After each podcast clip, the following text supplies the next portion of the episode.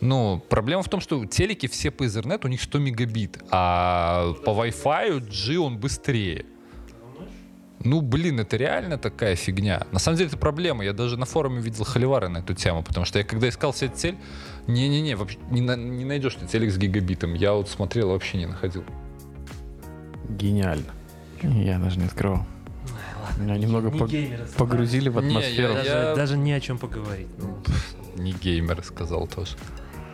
Человек, человек пришел из варгейминга и даже не играет, Он э, играет только Last of в танки. Ну, наверное, только в танке. Не-не-не.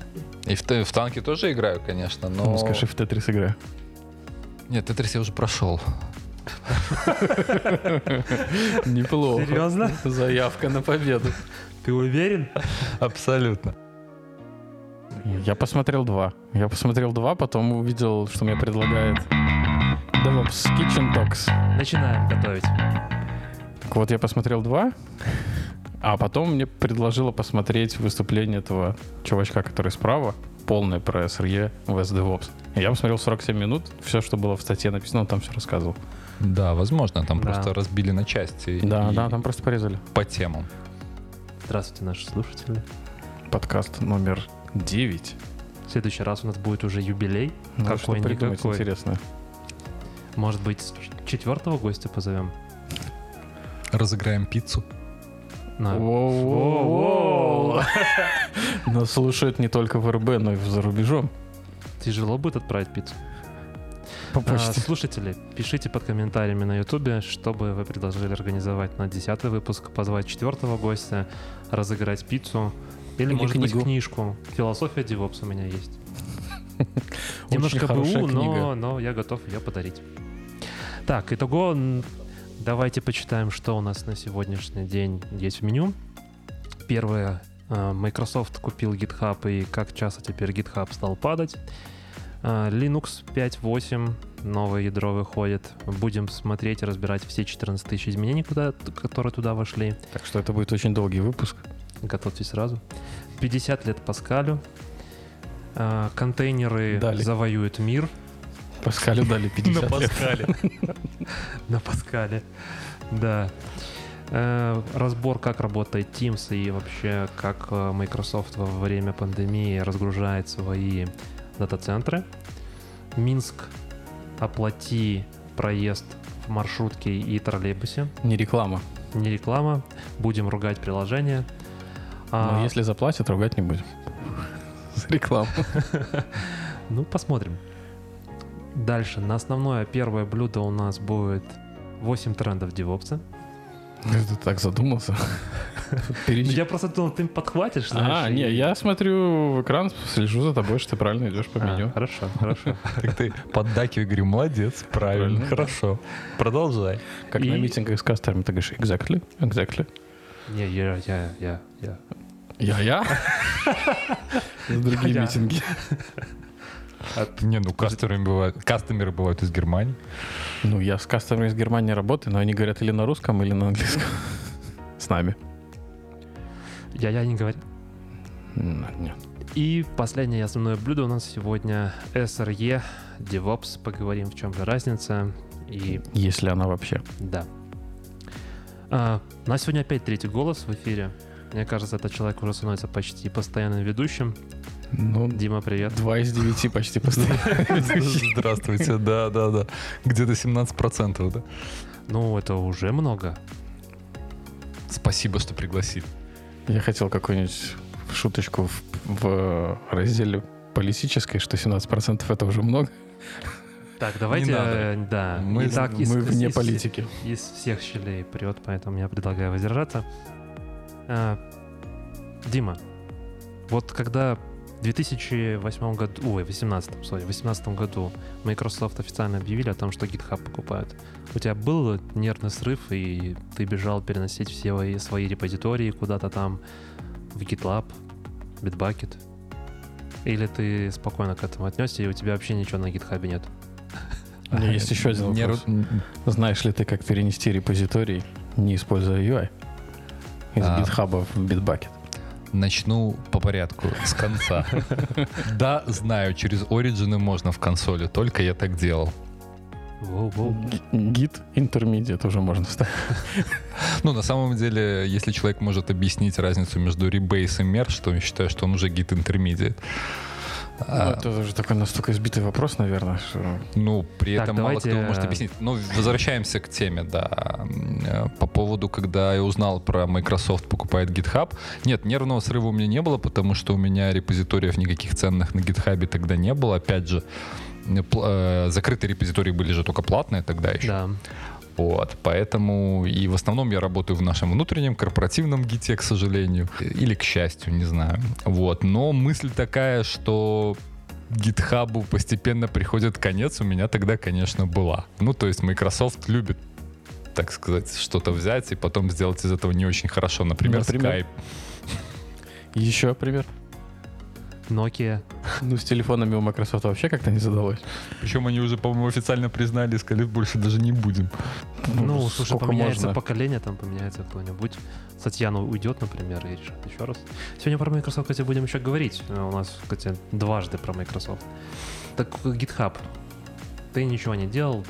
Нет, я там немножко контрибутил, но в основном в другие репы, там pull реквесты делал, а своих реп у меня там практически нет. Документацию брал.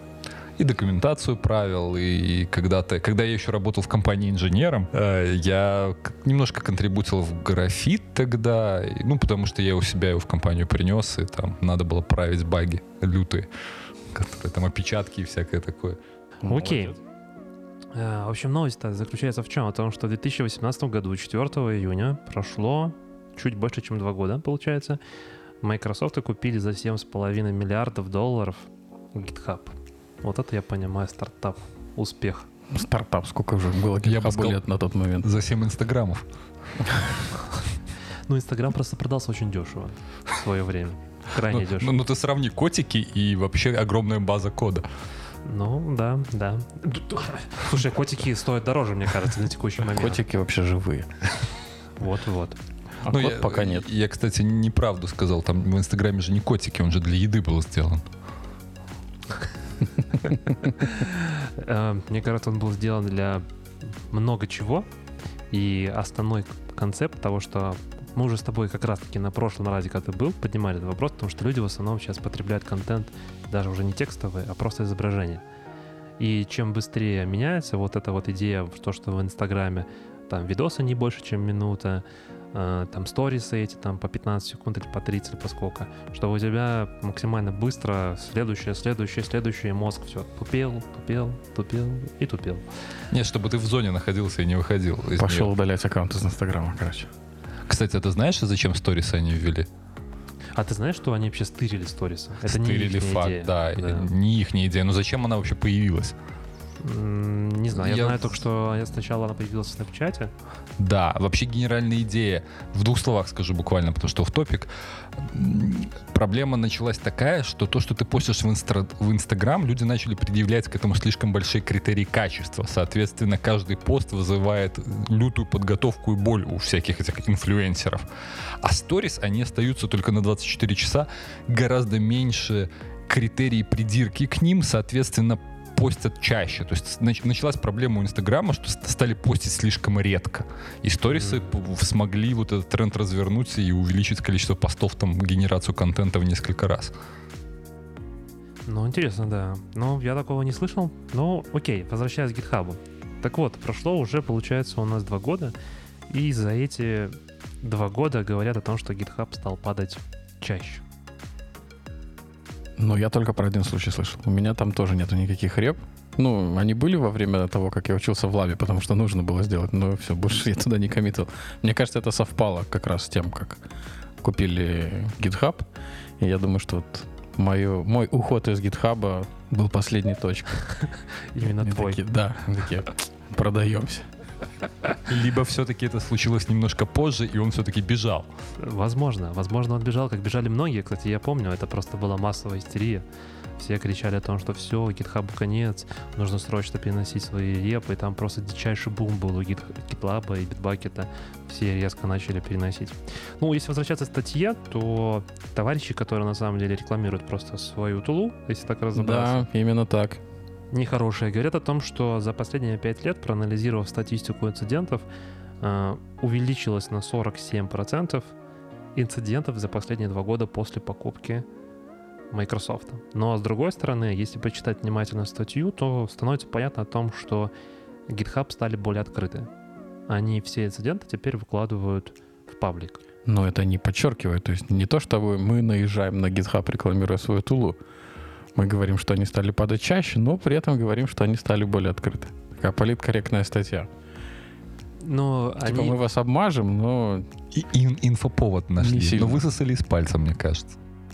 Не, ну по- по- почему? Подожди, смотри, за два года, да, у них количество даунтайма выросло на 97%.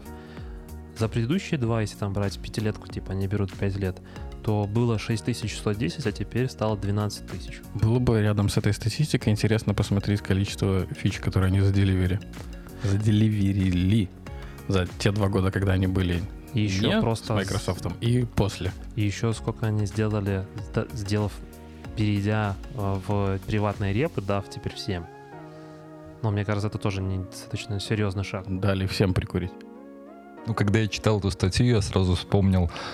И вообще, когда люди ко нам приходят и пытаются такой статистикой что-то доказать, я сразу вспоминаю кадр из «Догмы», когда Локи и Бат- Бартлби едут в автобусе и э, там разговаривают на тему, могу ли... Локи говорит, могу ли я определить грех? Бартлби говорит, да ты потерял нюх. И там сидит пара, целуется. Говорит, вот смотри, прелюбодеяние. Говорит, чем докажешь? Он говорит, свою жену в засос не целуют.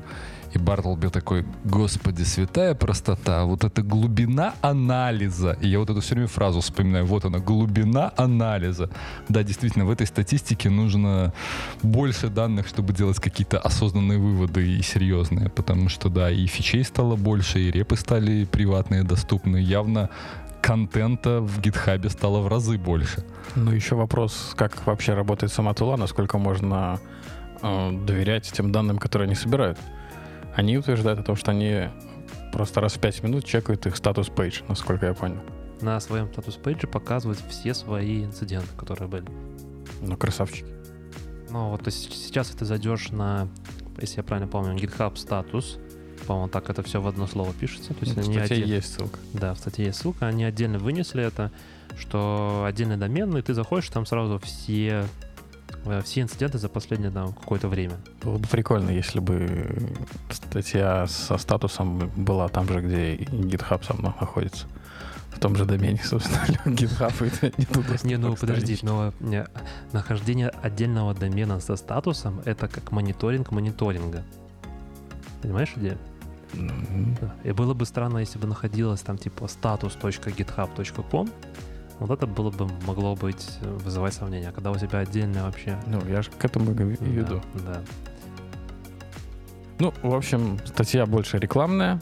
Про то, посмотрите, какие молодцы, собрали статистику на такого монстра, как GitHub. Ну, а для тех, кто читает по другим углом, повод просто покидать какашками еще раз Microsoft, сказав о том, что на 50% нестабильнее стал работать их любимый инструмент. Дерьмо ваш продукт. Ну, можно же просто вспомнить еще факты. Я вот не помню только в каком году это было, но GitHub репортил чуть ли не самую большую DDoS-атаку на себя. Было, да. да. 1,2 терабита, по-моему, на них прилетело как-то. То есть, ну, ребята с серьезными вещами играют. А нет статистики по м, захвату рынка разными удаленными репозиториями? То есть сколько кода лежит на GitHub, сколько там Bitbucket использует, GitLab и все остальное? У меня сейчас заказчик думает о покупке... э, GitHub. Нет, на самом деле мы собираемся переезжать из GitLab Community Edition на Pro-версию какую-нибудь, там платную, Bronze, Silver или что-то такое, я вроде не помню. А, и заказчик еще предложил, а давайте посмотрим на GitHub. И там есть статья одна, я читал сейчас, ну так, сходу, что, что я помню, а, сравнивают различные фичи. Ну, у GitLab на текущий момент, как мне кажется, фичей все-таки побольше с точки зрения организации, как бы ведения девелопмент процесса. Но по популярности они там прописывают, грубо говоря, я сейчас так цифрами просто. GitHub миллионы реп и миллионы пользователей. GitLab десятки тысяч. Ну, смотри, в GitHub еще как. Ты зашел просто поковырять что-нибудь, да, то есть создать удаленный репозиторий, с гитом поиграться, как это работает, и кинул, как я два года назад. И все, но репа в статистике участвует. Э, Я думаю, если активно все равно собрать активных реп, я думаю, что GitHub порвет просто там в десятки раз, а то и сотни GitLab. Но у GitLab же еще есть standalone приложение. Ну, standalone сервер ты можешь себе скачать, у себя в инфраструктуре поставить. GitHub Enterprise, Тоже есть? да. Да, но Ну вот- GitLab бесплатно это делаешь. Это разница как бы. Ну, GitLab Enterprise тоже есть. Ты GitLab можешь себе поставить бесплатно и хостить свои А, git-репозитории. Это да. Но там мега урезанная версия.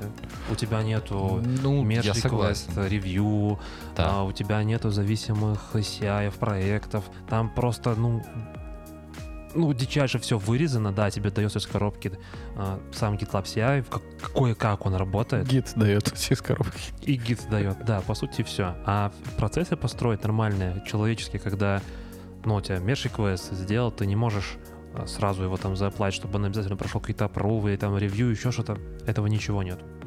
Я согласен, он из коробки обрезан. Но вообще, если говорить про популярность вернуться, ну, субъективное мнение, что поддержу Виктора в десятки раз GitHub популярнее и даже простой, простой анализ. Ну, любая open source тула, когда ты заходишь на сайт, ты куда ссылку видишь на код? GitHub, На GitHub всегда. Вообще на GitLab ни разу не видел.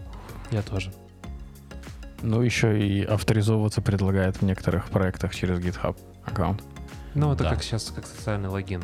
Вообще, мое мнение, да, оно, как бы я уже озвучивал в нашем подкасте о том, что Ты всегда GitHub, озвучиваешь свое мнение.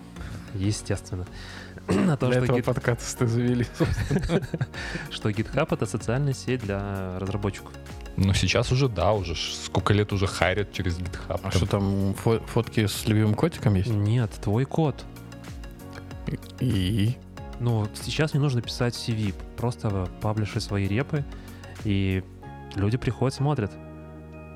pull реквесты твои. Если в тебя нанимают за твои помогал? котики, то, наверное, тебя нанимают там быть какой-то инфлюенсером в Инстаграм, чтобы ты других котиков вел, правильно, да? М. А если ты пишешь код, и тебя хотят нанять за, за качество твоего кода или там тех систем, в которых ты разрабатываешь, куда ты контрибьютуешь, то предусмотреть куда. Ну, подожди. HR не ходят в GitHub и Правильно. не смотрят там, о, у этого чувака есть код, давайте мы его сейчас захарим. Правильно, но очень многие конторы там, я думаю, что и Wargaming не в стороне стоит, Яндекс, и Гуглы, и Фейсбуки и прочее, я знаю, что многие, ну, скажем так... Епам. Что? Что? И ЕПАМ. Что это за контора? Что, кто, что это? Ладно, извини, что перебил.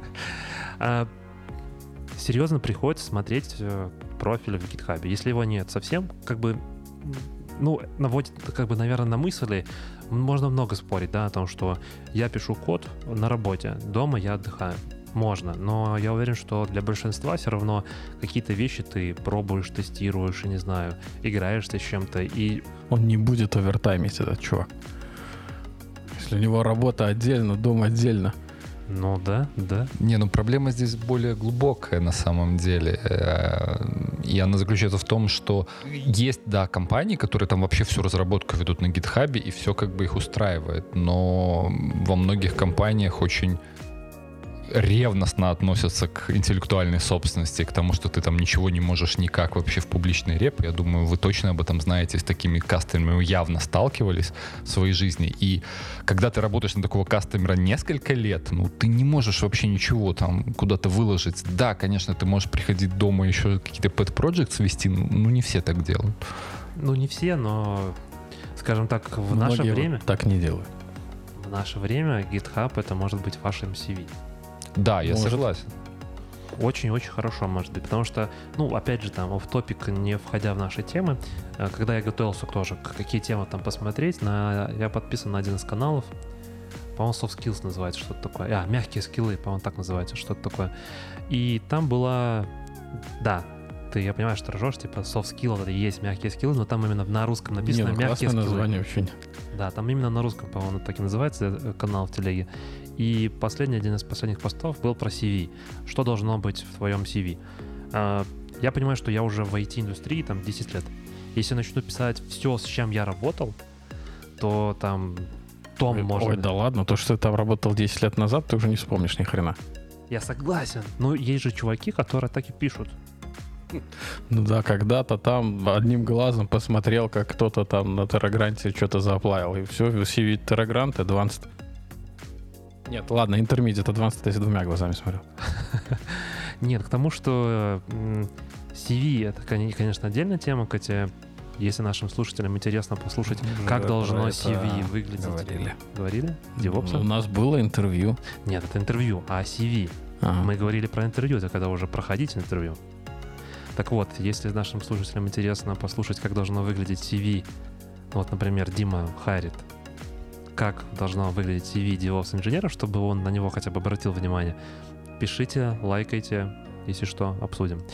А, Я в общем к чему? К тому, что написанные в CV слова, там типа я э, э, advanced Terraform, там, я не знаю, Bash эксперт, а на самом деле LSLA могут только сделать, а GitHub тебе может сразу... Advanced Ansible Contributor. Контрибьютор?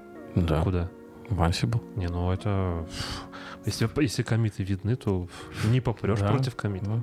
У нас так э, на проекте был товарищ, он, получается, с другой команды, и как бы я с ним лично не знаком, но в Джире там видно его этот, аватарка. А, Ну и он там постоянно как бы там в противовес все время накидывал какие-то вещи. да, То есть мы предлагаем один solution, он начинает там искать в нем какое-то говно и на нас типа выливает. Ну, потому что команда, в принципе, соперничает сейчас с нами за сферу влияния. И я потом захожу как-то, что-то нам надо было, то ли плагин поставить под Jenkins какой-нибудь, то ли что. И я смотрю сверху, типа там перечислены последние коммитеры, и его аватарка такой. Я такой, хера себе, блядь, крутой чувак. Вообще крутой чувак, думаю. Потом через, э, там, наверное, недели три мне коллега такой говорит, слушай, ты видел, что он там коммитает в Jenkins? Я говорю, ну да, видел, круто. Он говорит, а ты смотрел его коммиты? Я говорю, нет. Ну, он там пустые строчки удаляет. Ну, я такого уже не раз слышал, да, как там чел, топ-контрибьютор какой-то там, то ли Монги был, то ли что, оказалось, что он там да, такую документацию отпечатки правил. Нет, тоже Это работа тоже на должен самом деле. делать. Да, тоже работа, но как бы это же не всегда и только инженерный навык. Да. Ну что, я думаю, с GitHub мы закончили, погнали дальше. Миллион строк нового кода в 61 мегабайте. 61? 61 61? или 60. Или 60, или 61. Подними ру- Поднимите руки все, кого волнует выход новой версии ядра. Лес рук. Не, Ну. я к чему к размеру прицепился, потому что там в комментариях писали, что учитесь, как надо правильно кодить. Выходит какое-нибудь обновление приложения на айфоне или андроиде, да, и тебе нужно Драйвер для мышки. 200 метров, а тут в ядро 20% функционала, 60 мегабайт, 14 тысяч изменений. 14 тысяч изменений основного функционала. Да, функции поменяли название. Ну что, наверное, из основных фич, которые я вот выделил, да, о том, что теперь добавляется тестирование Ethernet кабелей на программном уровне. Но это охеренная фича. необходима поддержка хардвара, там написано. Это, это Да. вообще охеренная фича. Теперь вот все будут переходить на Linux именно из-за этого. Ну, слушай, я не раз сталкивался с ситуацией, когда а, был один, короче, чел, с которым вот мы сильно очень долго спорили, нужно ли вот прям помнить модель оси, вот где, что, чего, почему. Ты опять расскажешь эту историю? По-моему, в подкасте не рассказывал. Ты рассказывал. Да? Да. Ну, да, да, ладно, все, да, да. Я все Не, ну, может, это нет истории, может, у тебя их несколько. Если будет несколько, я с удовольствием послушаю. Если та же, то вырежу. Ну, я ж монтирую, я ж вырезать не буду свою историю. Не знаю. Ну, Я не слышал. Может, Диму назначим мон- монтаж в этот раз? Действительно, он уже как постоянно ведущий. Два выпуска. Пусть вы покажете, какие Ладно. кнопки нажимать. В общем, а, у чувака были проблемы о том, что приложение фиговато работало, терялись пакеты.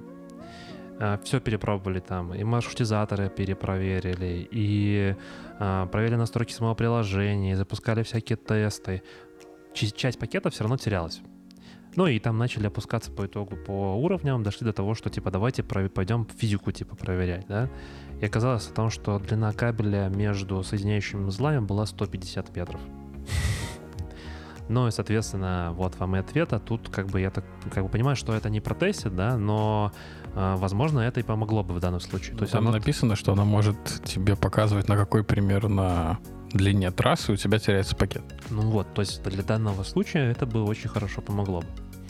У нас в практике бывали похожие случаи, когда, например, был битый проводок к диску. Ну, это один на миллион. И вот как их дебажить, Я только хотел сказать, знает. что Витина ситуация это тоже один раз на 10 лет опыта. Но да, да, я согласен. Ну, когда я проводил сетер своими руками, вот этими вот руками, А ты- эту историю я рассказывал. Э, нет, не рассказывал. Хотел спросить, а ты отверткой Джеки Я ставил? не только отверткой ставил, Зубами? ножом. Сразу. Ну, ножом, отверткой почти то же самое. А вот, а вот зубами это было бы интересно. Вот как, Чужими причем. как я входил, можно сказать, в IT. В общем, Ты же девелопером был. но как бы, Там следующая Опыт. тема про Паскаль. Это как раз как я входил в IT, мне кажется, тоже. ну это Нет, тоже. Тогда да. надо сначала про Linux дог- договорить. Да, ладно, давайте про Linux договорим. Максим, а тебе какие нововведения зацепили взгляд? Но у меня кроме вот интернета больше ничего интересного там не было. Очень много изменений в э, драйверах, особенно связанных с графикой, и очень много изменений по security. Лично для себя я вот не заметил интересного чего-то, ради чего я бы стал пересобирать ядро. Что меня зацепило, тому, что они добавили очень много э, работы с новыми процессорами, и в том числе с архитектурой ARM. Ну и как мы помним, сюда мы в эти новости не добавляли. В прошлый раз, когда мы с тобой, Макс, писались вдвоем, э, была как раз презентация Apple, и на этой презентации DC. Да, WWDC, и Apple представила свои процессоры на ARM архитектуре. И я понимаю о том, что виток закончился виться и пошел по второму кругу, да? Когда раньше было множество процессоров, и нужно было под каждую процессор собирать свое же приложение. Вот сейчас опять начинается все с этого. Потом приш- пришли Intel AMD, и по факту стандартизировали. То есть по факту сейчас, там, последние, наверное, лет 10, а то и больше, есть, ну, если мы говорим про десктопы, не про мобильные, про десктопы, это только Intel, AMD, и это как бы уже, наверное, уже устаревшая технология, можно так сказать. И я так понимаю, Linux готовится к тому, что они будут собираться под ARM, и, может быть, ну, то есть основной консернов о том, что когда Apple представляли свои ARM-процессоры, о том, сможно ли будет запускать там Linux. Сейчас ты же можешь купить, вот как у Димы сейчас на столе стоит MacBook, на него можно же поставить и Windows, и Linux, и никаких проблем не будет. Ну, потому что процессор один и тот же. Ну, будут. Почему не будет? Не, нормально. Я м, начинал пользоваться э, меня очень сильно ломало. Первое время мне нужны были приложения, которые работали только под Windows, и я полтора года жил с Windows под Маком. С Хакинтошем? Нет, э, не, не, в смысле, Нет, меня там был- даже почти нативно можно поставить. Да, да, да, там все очень прозрачно. Они же даже есть. Bootcamp, по-моему, называют. Bootcamp называется, да. Да. Никогда не делал, но слышал. Они прям э, пишут в него дрова под Microsoft, ну, под Windows и под Linux, Bootcamp, чтобы ты смог поставить под их. Ну, то есть, например, взял там терабайтник веник и поставил несколько операционных систем. У тебя будет и винда одновременно, и Mac.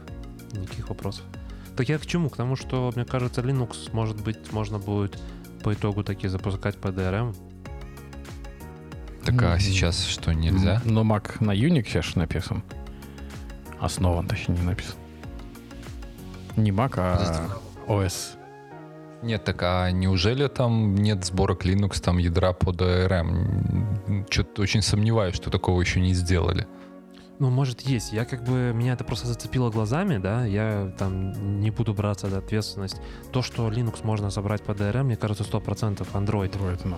Да вот, как Но минимум. я думаю, что а, Android VS, там, не знаю, Debian какой-нибудь, или там CentOS полноценный, это немножко разные вещи.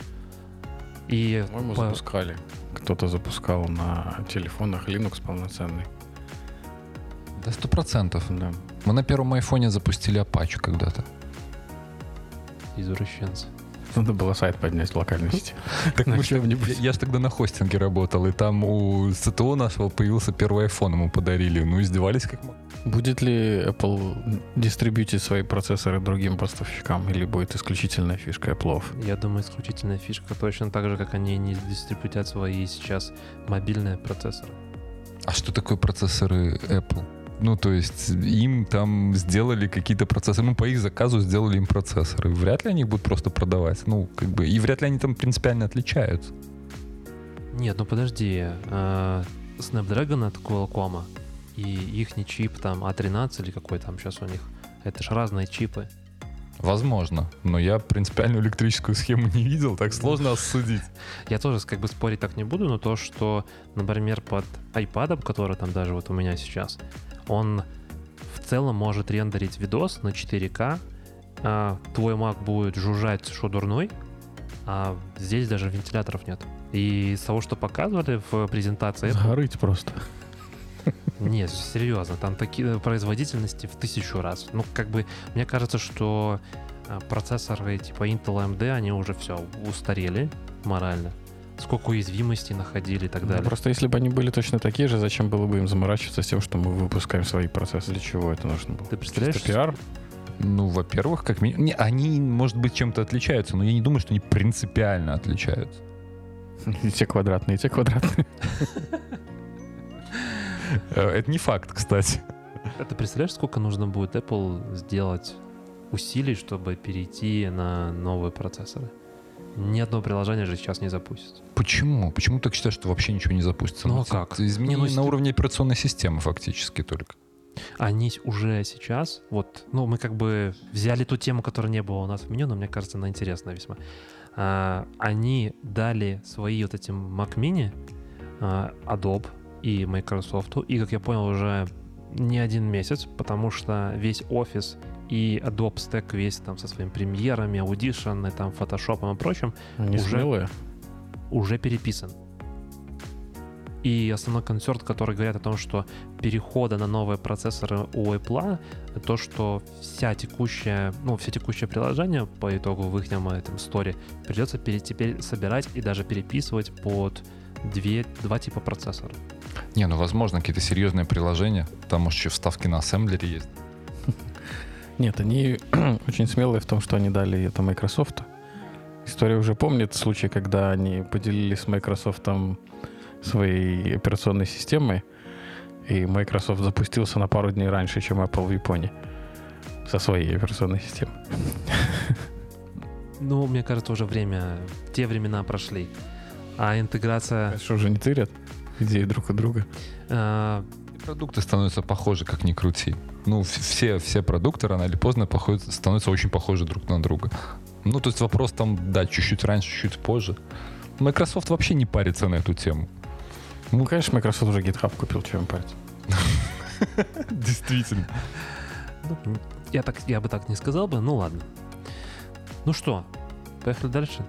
Да, обсудили, конечно, новое ядро. Поехали дальше, да. Э, Кстати, если нас слушают специалисты по ядру, и для вас действительно важно эти изменения, и вы можете рассказать ск- предметно, приглашаем. И так, чтобы не заснули слушатели. И мы Я, я знаю, где они водятся. На LVE я как-то был, там прям есть чуваки, которые очень сильно шарят в этом все. А вот нужно ли DevOps специалисту В сильно 2020 году? знать, да, что там в ядре, как оно функционирует? Мне кажется, в зависимости от того, где ты работаешь. Слушай, ну даже на собеседовании в Google на телефонном самым первом, к самым-самым первым спрашивают, меня, по-моему, спрашивали, какой, То в Гугле нет DevOps. какой первый этот системный кол, когда ты запускаешь приложение. Ну, это вот, вот на самом первом собеседовании. То есть, ну, в любом случае уже надо знать. Какой? Exec Откуда ты это знаешь? После этого вопроса я это узнал. А, А, мы стали на один уровень сразу. Нет, ну просто про системные вызовы я знал, и иногда дебажит, как и с трейсом, приходится программы, когда у тебя, например, ты не понимаешь, что у тебя программа делает, а логи она не пишет. Как понять, что она делает? Есть такая утилитка S-Trace. Позволяет понять, там, особенно если там в сети где-то упирается, там тупит, ждет какого-то ответа. Очень удобно. Но я там вот именно про первый не знал. Как в целом вообще прошло? Интервью в Google. Ну, я ж не работаю в Гугле. Ну, мало ли, может, те просто не договорились.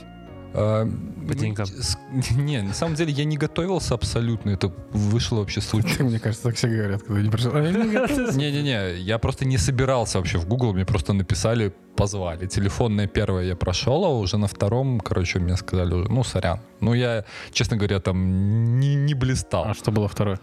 Второе тоже созвон, но уже ты открываешь Google Doc, и тебе прям задают вопросы, и ты там прям примеры пишешь, код, они просят, пожалуйста, со странички не уходите, то есть, типа, чтобы ты все время на страничке ты был. Ну, они задают вопросы, там уже какие-то примеры кода пишешь и всякое такое. Прям как мы делаем все на собеседованиях, да? Вместо IDE Google Доки открывай. Ну, это было давно, это было лет 7-8 назад. Прикольно. Ну вот сейчас у нас, мы когда собеседовали студентов, студенты, я не помню, что у него там было. Не мог пошарить экран. А, да, у него он не мог Нет, пошарить. нет, нет, вру. Что-то было другое. Он только браузер не мог. быть у него, пошарить. не- у него, а, да. Техническая проблема или Техническая. идеологическая? Техническая, техническая проблема была какая-то, и он не мог открыть, пошарить экран, чтобы открыть какую-нибудь IDE-шку и в ней писать. Ну, как бы, чтобы долго не думать, я знаю, что есть разные сервисы, которые предлагают тебе IDE внутри браузера, но они чаще всего платные.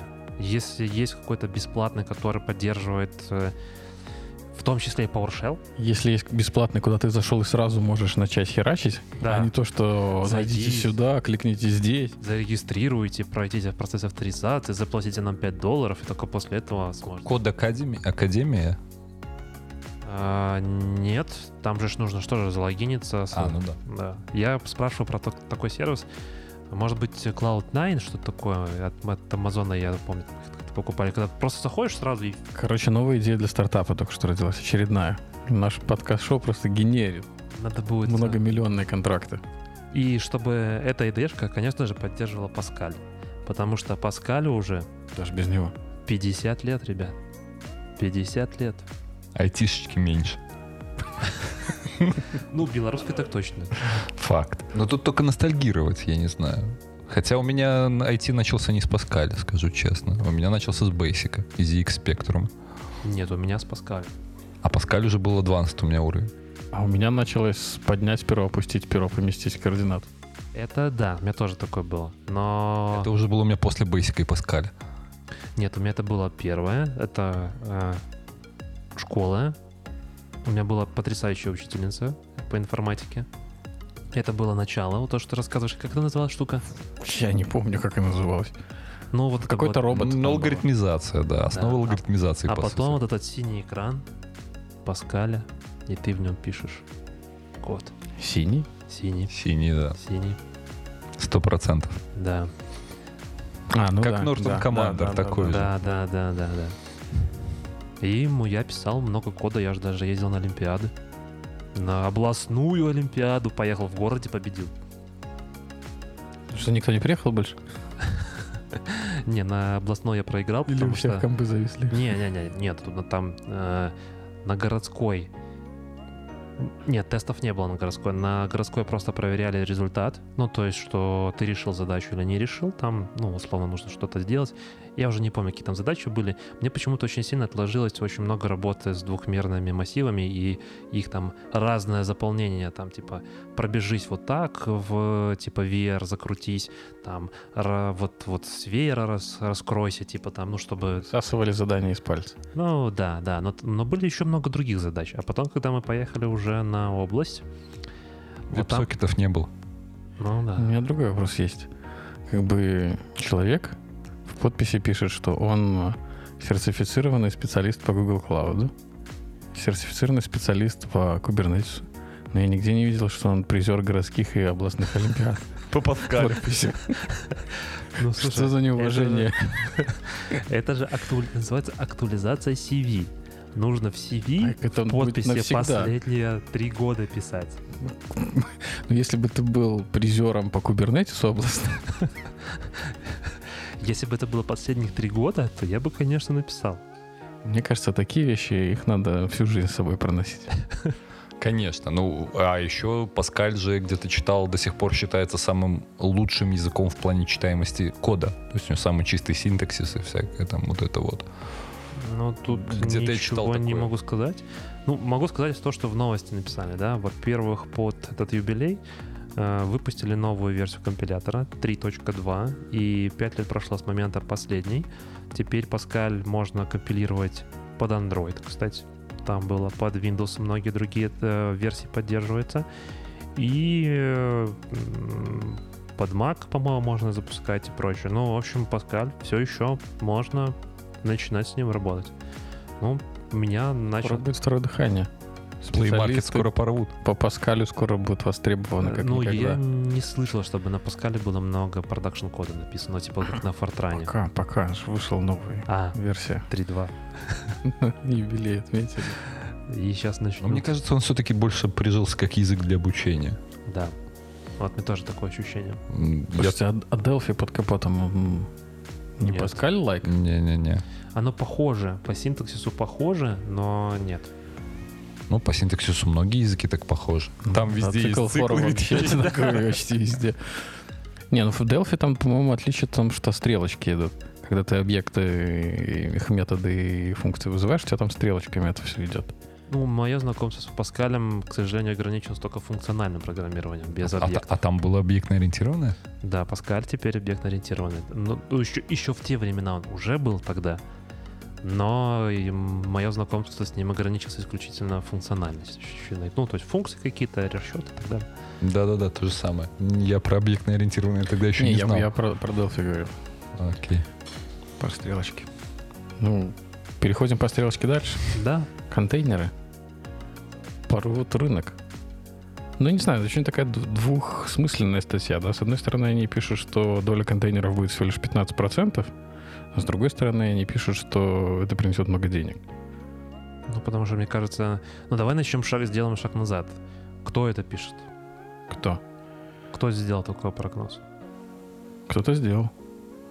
Какие? Гартнер? Ну вот, вот. Кто это такие? Почему мы должны им верить? Как обычно.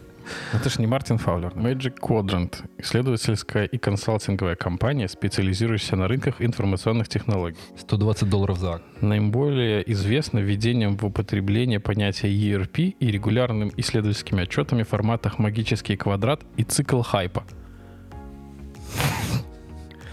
Надо открывать статью дальше читать. Э, Да, курс акций 120 долларов, количество сотрудников 15 тысяч. Основатель Гидеон Гартнер. Дата основания 79 год. Стэнфорд, Коннектикут. Ну, наверное, можно верить. Не знаю, я в этом коротком описании не увидел. У меня слово хайп, оно как бы больше побило по глазам, и вот, может быть, как- в контексте контейнеров они тоже решили хайпануть. Нет, но вообще э, все, когда делают презентации и, например, там говорят о том, что вот их продукт находится там в топе, всегда рисуют квадрат Гартнера и показывают, где он находится. Так вот, неважно, будем считать, что это какое-то авторитетное издание. Что они говорят? Далекие вы люди, ладно. Так мы же не претендуем. Не, О чем название... говорят? Давай, Макс, давай. Прогнозируют, что такие компании, как Red Hat, Rancher и VMware к 2024 году сделают себе ревеню около 944 миллион, миллионов долларов. Очень интересно, почему именно 944, не 945, не 1 миллиард. При этом они подчеркивают, Серьезная же компания. Точно считаю. точный расчет. А, При этом они также отмечают, что эти цифры, они все равно меньше, вот я не до конца понял смысл предложения, что они меньше, чем выручка в VMware по поддержке а, legacy виртуализационных виртуали, виртуализа... Не Язык закончился, да. Virtualization products. Выкрутился. Это самое главное. Ну, то есть, что Legacy все равно еще будет стоить долго и дорого. То есть, получается, они прогнозируют, что в 2024 три компании, которые работают с виртуализацией, да, Red Hat, Rancher и VMware, Я думаю, что Суммарно? здесь э, идет упор на э, том, что эти компании работают в основном с инфраструктурой a сервис. И с виртуализацией в том числе, ну, понятное дело. Но они не делают упор на контейнеризацию. Понятное дело, что, что у Red Hat есть там OpenShift и так далее, но мне кажется, здесь именно вот этот legacy, то, что все, что крутится на виртуалках, просто инфраструктура a сервис. И упор уходит в контейнеризацию и говорят о том, что те, кто сейчас фокусируется на разработке приложений контейнеризированных, будут э, заработают, да, там в общем весь рынок будет от 10 до 15 миллиардов долларов. ну, они говорят, что сейчас в основном все, кто начинает какое-то делать новое приложение, они сразу его создают заточенным под контейнеризацию. Да. Или, как говорят, Cloud Native. Очень спорный момент такой, что тоже такое Cloud Native, мне кажется. Но в целом, да. Здесь как бы идея в том, что э, как research, researcher такой, как бы э, компания, которая провела анализ, говорит о том, что уже, наверное, почти весь enterprise готов к тому, что нужно писать под контейнеры. Ни у кого не вызывает это страх и дрожание. Я помню эти времена, когда э, у вас Docker в продакшене? Такие вопросы в основном были. Но, тем не менее, но здесь еще в качестве примера приводит о том, что... Так это же не проблема, пока не надо его апгрейдить. Либо пока он не сломался. Или пока он не сломался, да. Пока не сломался, ничто не проблема. Ну, во-первых, я понял, что нам надо, ребята, с вами идти в аналитики, судя по тому, как мы проработали эту статью. Диванные. Да. А во-вторых, они подчеркивают, что, несмотря на это, мы на диване. Да, вы на диване, да. да. А я же не на Кухонные, диване. кухонные диванные аналитики. Ну, я-то не на диване. Ну, ты близко к нему. Ну, близковато, да. Да, при этом они говорят, что все равно доля контейнерных приложений будет составлять 15% всего лишь. Они там делают еще упор на Enterprise Application. То есть, что это 15% Enterprise Application будет в контейнерах. В этом возникает вопрос. Стоит ли сдавать СКА? Ой, ну слушай, мне кажется, это однозначно стоит. Мы уже с тобой это обсуждали. Десятки тысяч упоминаний в LinkedIn и так далее. Но если ты собираешься заниматься миграцией с Абханы, то тебе Кого? ска... Ну вот, не собираешься, тогда иди сдавай ска. Хорошо, что ты этого не знаешь. Вот-вот. Ну, поделитесь, может быть, кто-то тоже не знает, как и я. Ну, это их клауд-версия SAP. Стоит, как Кого всегда, их? как Boeing. SAP, SAP что такое, ну, знаешь? SAP, да. Вот SAP HANA — это типа клауд-версия. А, Стоит, как всегда, как Boeing. Или два Боинга даже, я не знаю. И я не понимаю, почему люди до сих пор кушают SAP. Потому консерваторы? что нету конкурентов. Мне кажется, уже даже стартапы, наверное, какие-то есть. Не, я подозреваю, там есть свои причины в том, что они закрывают всякие legal compliance, которые сложно закрыть, если ты оперируешь в разных странах. Но это единственная, наверное, причина, которую я могу найти. Я просто наслышан столько негатива в ту сторону. Поэтому... Ну, мне кажется, просто достойных конкурентов, которым ты сможешь довериться. Довериться с точки зрения как э, большой компании. Ты же не будешь предоставлять свои вот эти вот финансовые данные и прочее стартапу, который послезавтра может закрыться. Возможно. Буду в своей Excel хранить. Кстати, о предоставлении этих данных мы можем поговорить в оплати потом. Но я бы еще вот интересную фразу вырвал из статьи о том, что наибольший выигрыш от, ад- адаптации контейнеров в своей инфраструктуре могут получить консультанты. Да, это прям там замечательная тема. Да, то есть ты приходишь и говоришь, все говно, вам нужно в контейнеры. И за это в год ты на рынке крутится от 10 до 15 миллиардов долларов. Нет, подожди, это development consultancy. То есть ты будешь разрабатывать. Так вот, Да, компании, которые будут э, разрабатывать э, приложение, как я сказал, контейнеризированное и консультировать по разработке. которые будут приходить и говорить, вы лохи, надо все завернуть в контейнеры. И мы это сделаем красиво. Мы умеем это делать. Вот что важно. Мы умеем, и мы сделаем. Красиво. Я понимаю, Что что не будет та работать. целевая аудитория, но у вас насколько успешный опыт работы с внешними консультантами? Вы просто в каких-то проектах сами являетесь, я понимаю, внешними консультантами. Ну да, я, наверное, еще не дорос до того уровня, чтобы м, приходили другие внешние консультанты. Но у меня, Я тем к более. сожалению, не было позитивного, негативный был. Ну, Я, я анализировал, почему на самом деле, вот в моем, в моем понимании такой, ну, это воз- с- с- сугу- сугубо наш опыт, опять же, а, что если тебе нужен внешний консультант для какого-то там случая, например, как миграция куда-то там в облако, я не, не, не рассматриваю аутсорс. Понятно, если у меня нет своих разработчиков, я там нанимаю компанию, это абсолютно другая ситуация. А когда компания как бы свой сильный есть IT, и ты для чего-то нужен внешний консультант, то тут как мне кажется, есть две проблемы. Если мы заказываем внешнего консультанта, и мы, то мы сами плохо понимаем, что мы хотим, и тогда внешний консультант не принесет нам никакой пользы, потому что если мы не понимаем, он не поймет, то на выходе будет ерунда. И второй кейс, если мы все-таки понимаем, что мы хотим, тогда нам, скорее всего, не нужен внешний, внешний консультант, нам осталось только plan execute. Нет, я думаю, что здесь немножко другая штука. Я думаю, что консультанта зовут еще отчасти того, чтобы он надавил своим весом. Например, CTO хочет одну. Это одна из функций консультанта. Потому что когда у тебя организовывается некий коллектив или там команда, да, и ты, например, делаешь...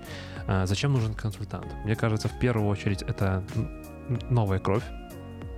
Ты можешь смотреть на свою проблему, решать, там, не знаю, миграцию или еще что-то под своим углом. Я, кстати, вспомнил, у нас был консультант, но они все были по agile. Это нанимаемые agile коучи, мастера, которые там типа приходили, внедряли на там, команды, какие-то большую компанию, словно там agile. И это они были представляли себя вот именно как консультанты. Консультант при, придя в компанию, приносит еще некий вес. Если приходит чувак и говорит, я там архитектор, да, или как тут сейчас Макс над стебался, призер городской олимпиады по Паскалю, конечно, если я приду с таким тайтлом, скажу, типа, вот я такой-то, такой-то, то, ну, никто меня уважать не будет. А если я приду, скажу, что я консультант по миграции там в Google, проработал 5 лет в Google, строил там GCP своими руками, ты наверняка будешь слушать мое мнение. Да и твоя команда тоже будет слушать мое мнение. И если, э, например, твоему CTO, да, там, тебе или там э, твоя команда против твоего решения, но тебе нужно, чтобы ее, ты, тебя недостаточно, скажем так, веса ее там склонить в свое решение, например, или там у вас два лагеря, один считает так, другой по-другому, то консультант может помочь с правильным решением. Ну, то есть э, даже не так, принять это решение, вот. Помочь принять решение. Правильно оно или неправильно, это уже второстепенный вопрос.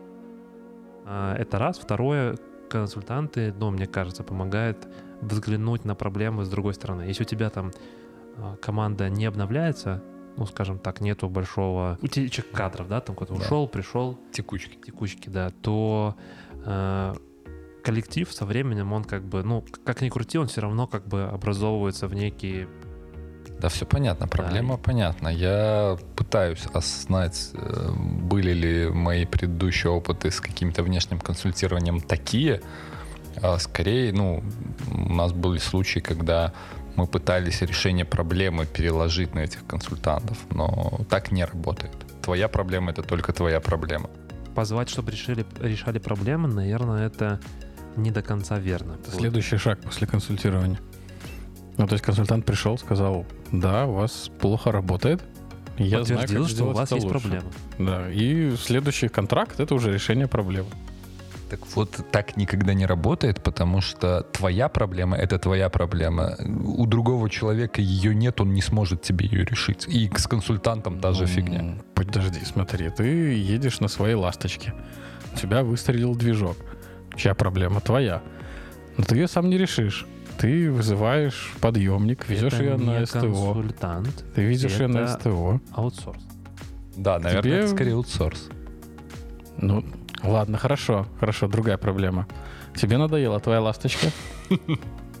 Ты хочешь купить новую, но ты не разбираешься в машинах ты за 50 рублей заказываешь себе чувака, он приезжает, и вы едете вдвоем смотрите машину. Да, да, да. Потом ты покупаешь машину и понимаешь, вот он тебе посоветовал, и ты понимаешь, кого винить, потому что у тебя ключ от зажигания в ногу упирается, когда ты едешь, она что-то барахлит как-то, и звуки странные. Это потому что ты за 50 рублей, а если бы за 500 долларов пригласил бы чувака, то, наверное, машина была бы хорошая. Ну и... За 500 там бы тебе домой пригнал сам. Нет, ну вообще стандартный прайс, я знаю, что от, по-моему, от 300 до 500 долларов это подбор тачки под ключ. Не, ну я сейчас не про подбор, я говорю про просто съездить посмотреть один раз. Не, я говорю больше про подбор и с, вот, как бы скинуть цену, поторговаться. То есть, например, я не очень умею торговаться, да. И я вот слышал там несколько фидбэков вот про таких вот э, контор о том, что они свои деньги точно, ну, как бы сторгуют. Ну, что, типа, ты там 300 или там 500 долларов заплатишь, они эти деньги 100% сторгуют с тачки. Потому что ты приедешь, там, будешь ее смотреть, э, ты там не увидишь, э, а они смогут, ну, условно, правильными... О, о, руль есть. Да, да, да, примерно так. О, красная. Заводится. Едет. Врун, врун. кондиционер даже включается. Даже Вот. работает. Они смогут как бы отбить. Так, ну мы, мне кажется, далеко ушли опять от темы. Пара консультантов, я бы еще хотел сказать, вот ты говорил про то, что нету текущих кадров, я бы дополнил, что у команды может не быть опыта просто решить эту проблему. у нас ну, так было с последним заказчиком, когда нас пригласили в качестве консультантов. У него люди, которые строили процессы, у них за плечами никакого опыта. Не то, что даже в построении процессов, даже в опыте иногда с работы с тулами, которые они используют, не было абсолютно. И они с этой проблемой уже боролись там 20 лет и никак не могли никуда сдвинуться. Прости, но за 20 лет можно было и китайский выучить. Как не получить опыт за это время? Ну, смотря как ты учишь. Если ты учишь там раз в месяц один урок, то, наверное, за 20 лет можешь и не выучить даже половину алфавита. Вот, и нас пригласили, чтобы мы рассказали, как это надо сделать правильно. Долго терпели. Ну, не факт, мы не первые были консультанты, у них до этого были. Вот. Кто-то, да. Как ты вы, вы закончили с ними уже? А мы закончили Discovery, ну, еще, наверное, неделя осталась. Они хотят от нас еще какие получить предложения, и потом, если они согласятся продолжить работу, то мы им настроим как надо. То есть пока неизвестно, позитивный у них опыт еще или нет. Спросим на следующем разговоре. Не, ну подожди, тут у него дело даже не в консультировании, мне кажется, он делал именно то, что Макс рассказывает, это именно Discovery. Ну, то есть некий, некая компания выбрала другую компанию в качестве предоставления консалтинговых услуг. Ну, по сути, это э, предстарт проекта, потому что если ты говоришь, я сделаю вот это за три года, ну, как бы это пальцем в небо. И шанс попадания, ну, очень низок, там, практически к нулю. Плюс э, чаще всего непонятно, что до конца ты сделаешь. Когда делаются вот такие discovery, э, ресерчи, там, анализ текущего состояния и выписывание с консалтингом, здесь по факту, с того, что я слышал, то, что Макс сказал, это выставление коммерческого предложения, что, что мы увидели как консультанты, что нужно улучшить или там изменить, внедрить, поменять и так далее. И это уже вторая фаза. Подрядчик в виде там аутсорсинговой компании начинает это выполнять, обязуясь выполнить то, что консультанты в виде Максима там наконсультированы. Так подчеркну уже, относясь к тому, как я мог наконсультировать. Не, ну, изначально посыл был, ребята, придите, посмотрите, как у нас построены процессы. Скажите, хорошо или плохо? Мы пришли и сказали, что у вас по факту процессов никаких нет. И мы можем их вам настроить. Подожди, а проблема была в начале или просто придите посмотрите? Проблема была. У них о, были очень долгие релизные циклы, и долго они Всё, релизили ну. application по 5 дней. Окей, тогда, Выкатывали. тогда понятно. А тут так рассказываешь, ну приди посмотреть. Так может у вас проблемы нет, что смотреть? Не, обычно приходят уже с проблемами, то есть э, какой-то конкретной, или вот э, в прошлом году, когда я в Америку ездил, там тоже был... Ездил. Да. Ну, летал, летал. Не, я в целом Ну, куда-то, да, куда-то да, ездил. Да, куда-то ездил, да. Конкретно там тоже позиция была такая, потому что приедь, посмотри, э, что у нас есть, посоветуй и там начни внедрять, условно. Именно такая роль была. Но там было со стартом внедрения. То есть не просто посмотри, скажи, что у вас здесь все плохо, а именно еще э, сделай какие-нибудь типа MVP, стартовые какие-то э, вещи, которые позволят улучшить. У нас не было такого. У нас было просто посмотрите, скажите, есть ли у нас проблемы, если есть, то где? А мы сказали, есть, вот здесь, и вот это надо сделать, чтобы их устранить. И мы вам это сделаем за столько-то. Понятно. Ну, мне кажется, стандартная схема. Рыбка заглотила наживку, и ты подсек. Нет, ну тут же вопрос в том, что качественно ли это делается или нет. Ну и если продолжать э, наши темы, переходя из э, контейнеризации, контейнеризация, точнее, микросервисы принесли контейнеризацию, а следующая тема касается Microsoft, которая рассказывает о том, как у них устроена в целом архитектура Teams, о том, что они, слава богу, не пошли по пути развития Exchange, полностью создали с нуля, Когда они, бляха, кнопку сделают ответить в чатах. Не ругайся матом.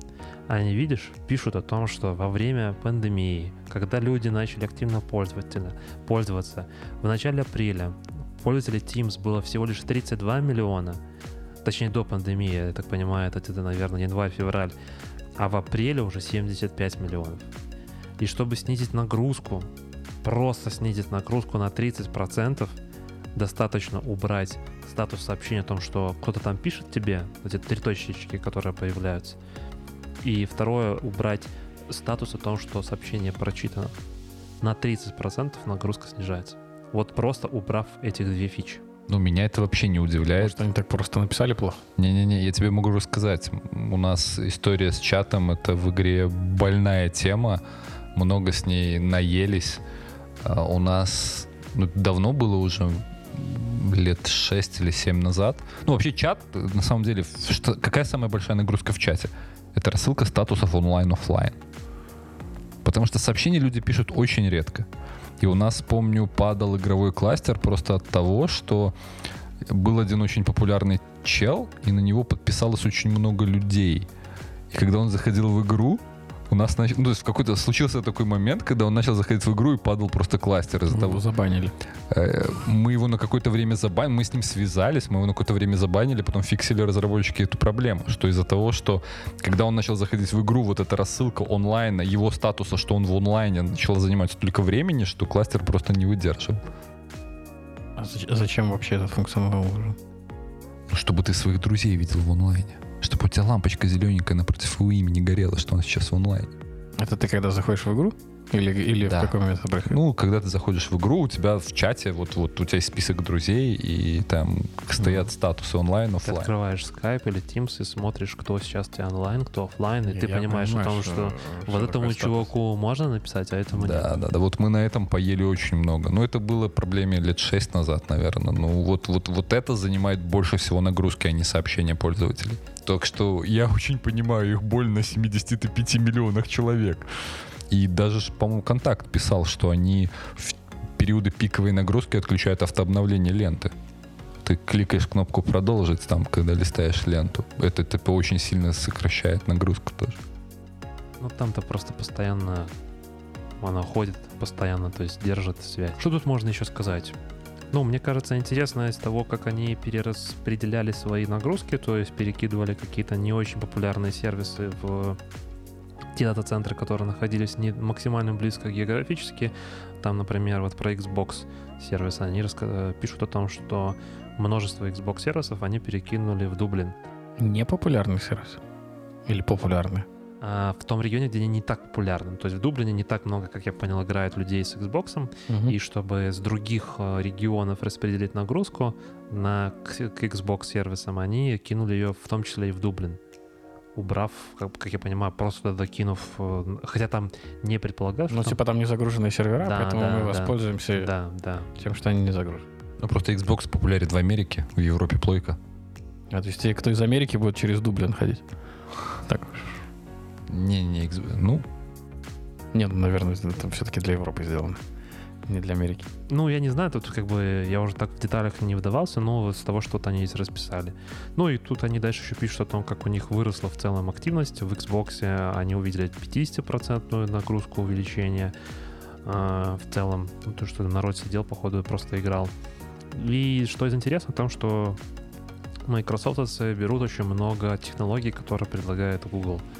А, Так, например, они отказываются от своего сервис-фабрика, который, я еще помню, года 3 или 4 назад его прям супер-мега активно пиарили, продавали.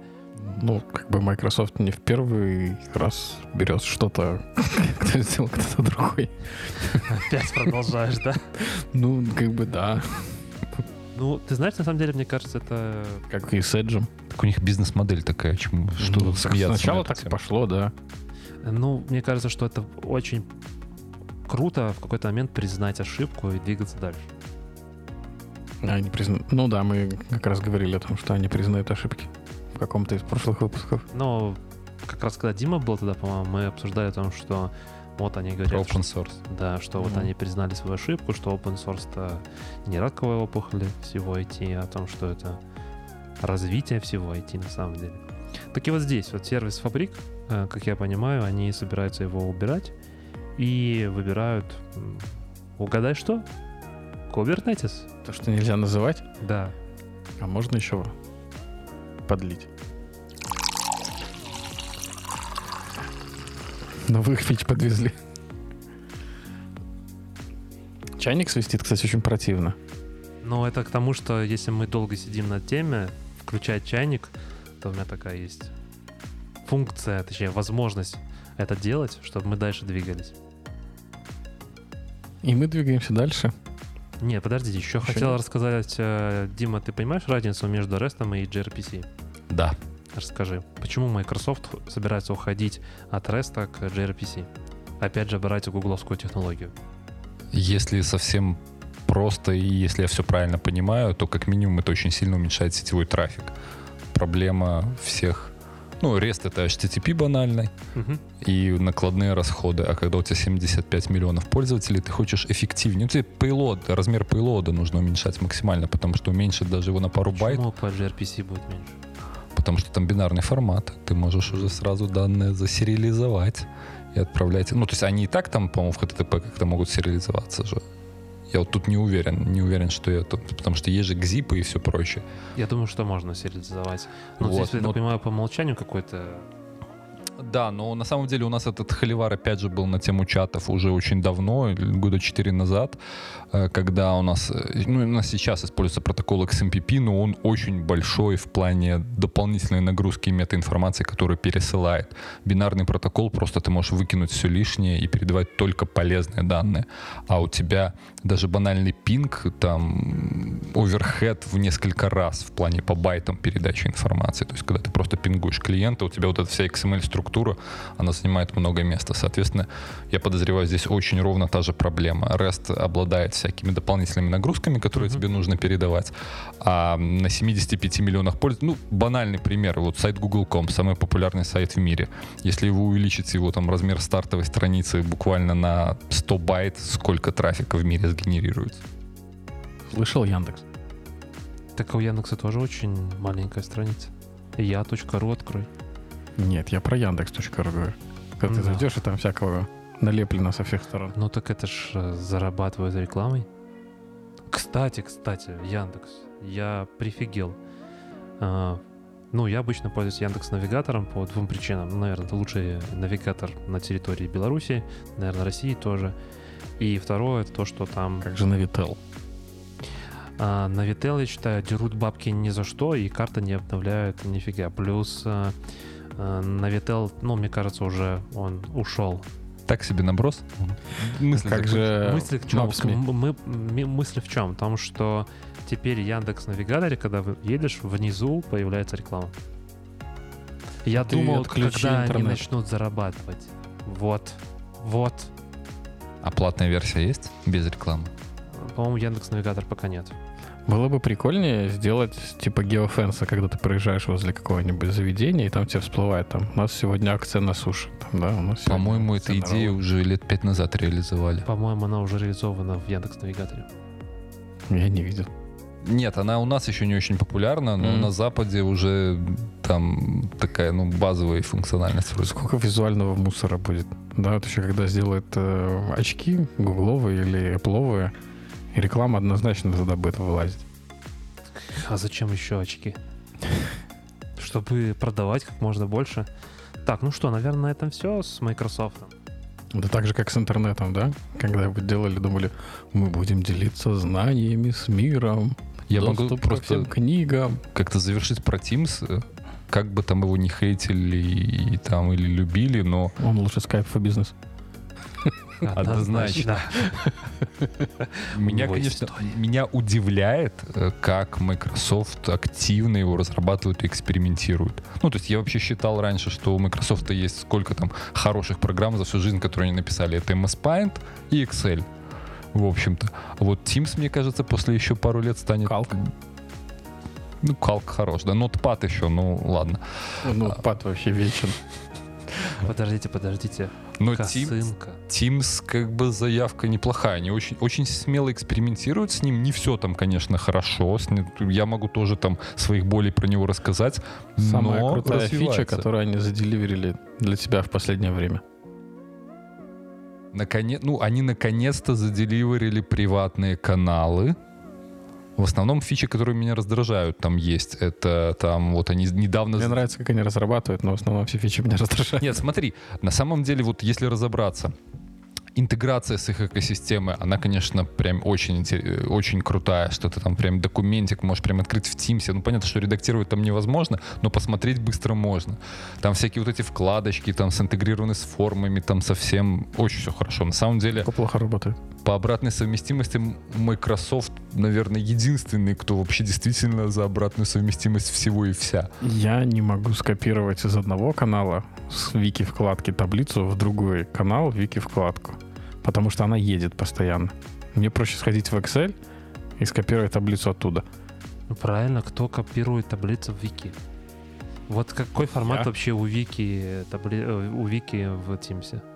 Я думал, что это Markdown, но, как я понял, это не Markdown. Честно говоря, не Понятия знаю. не...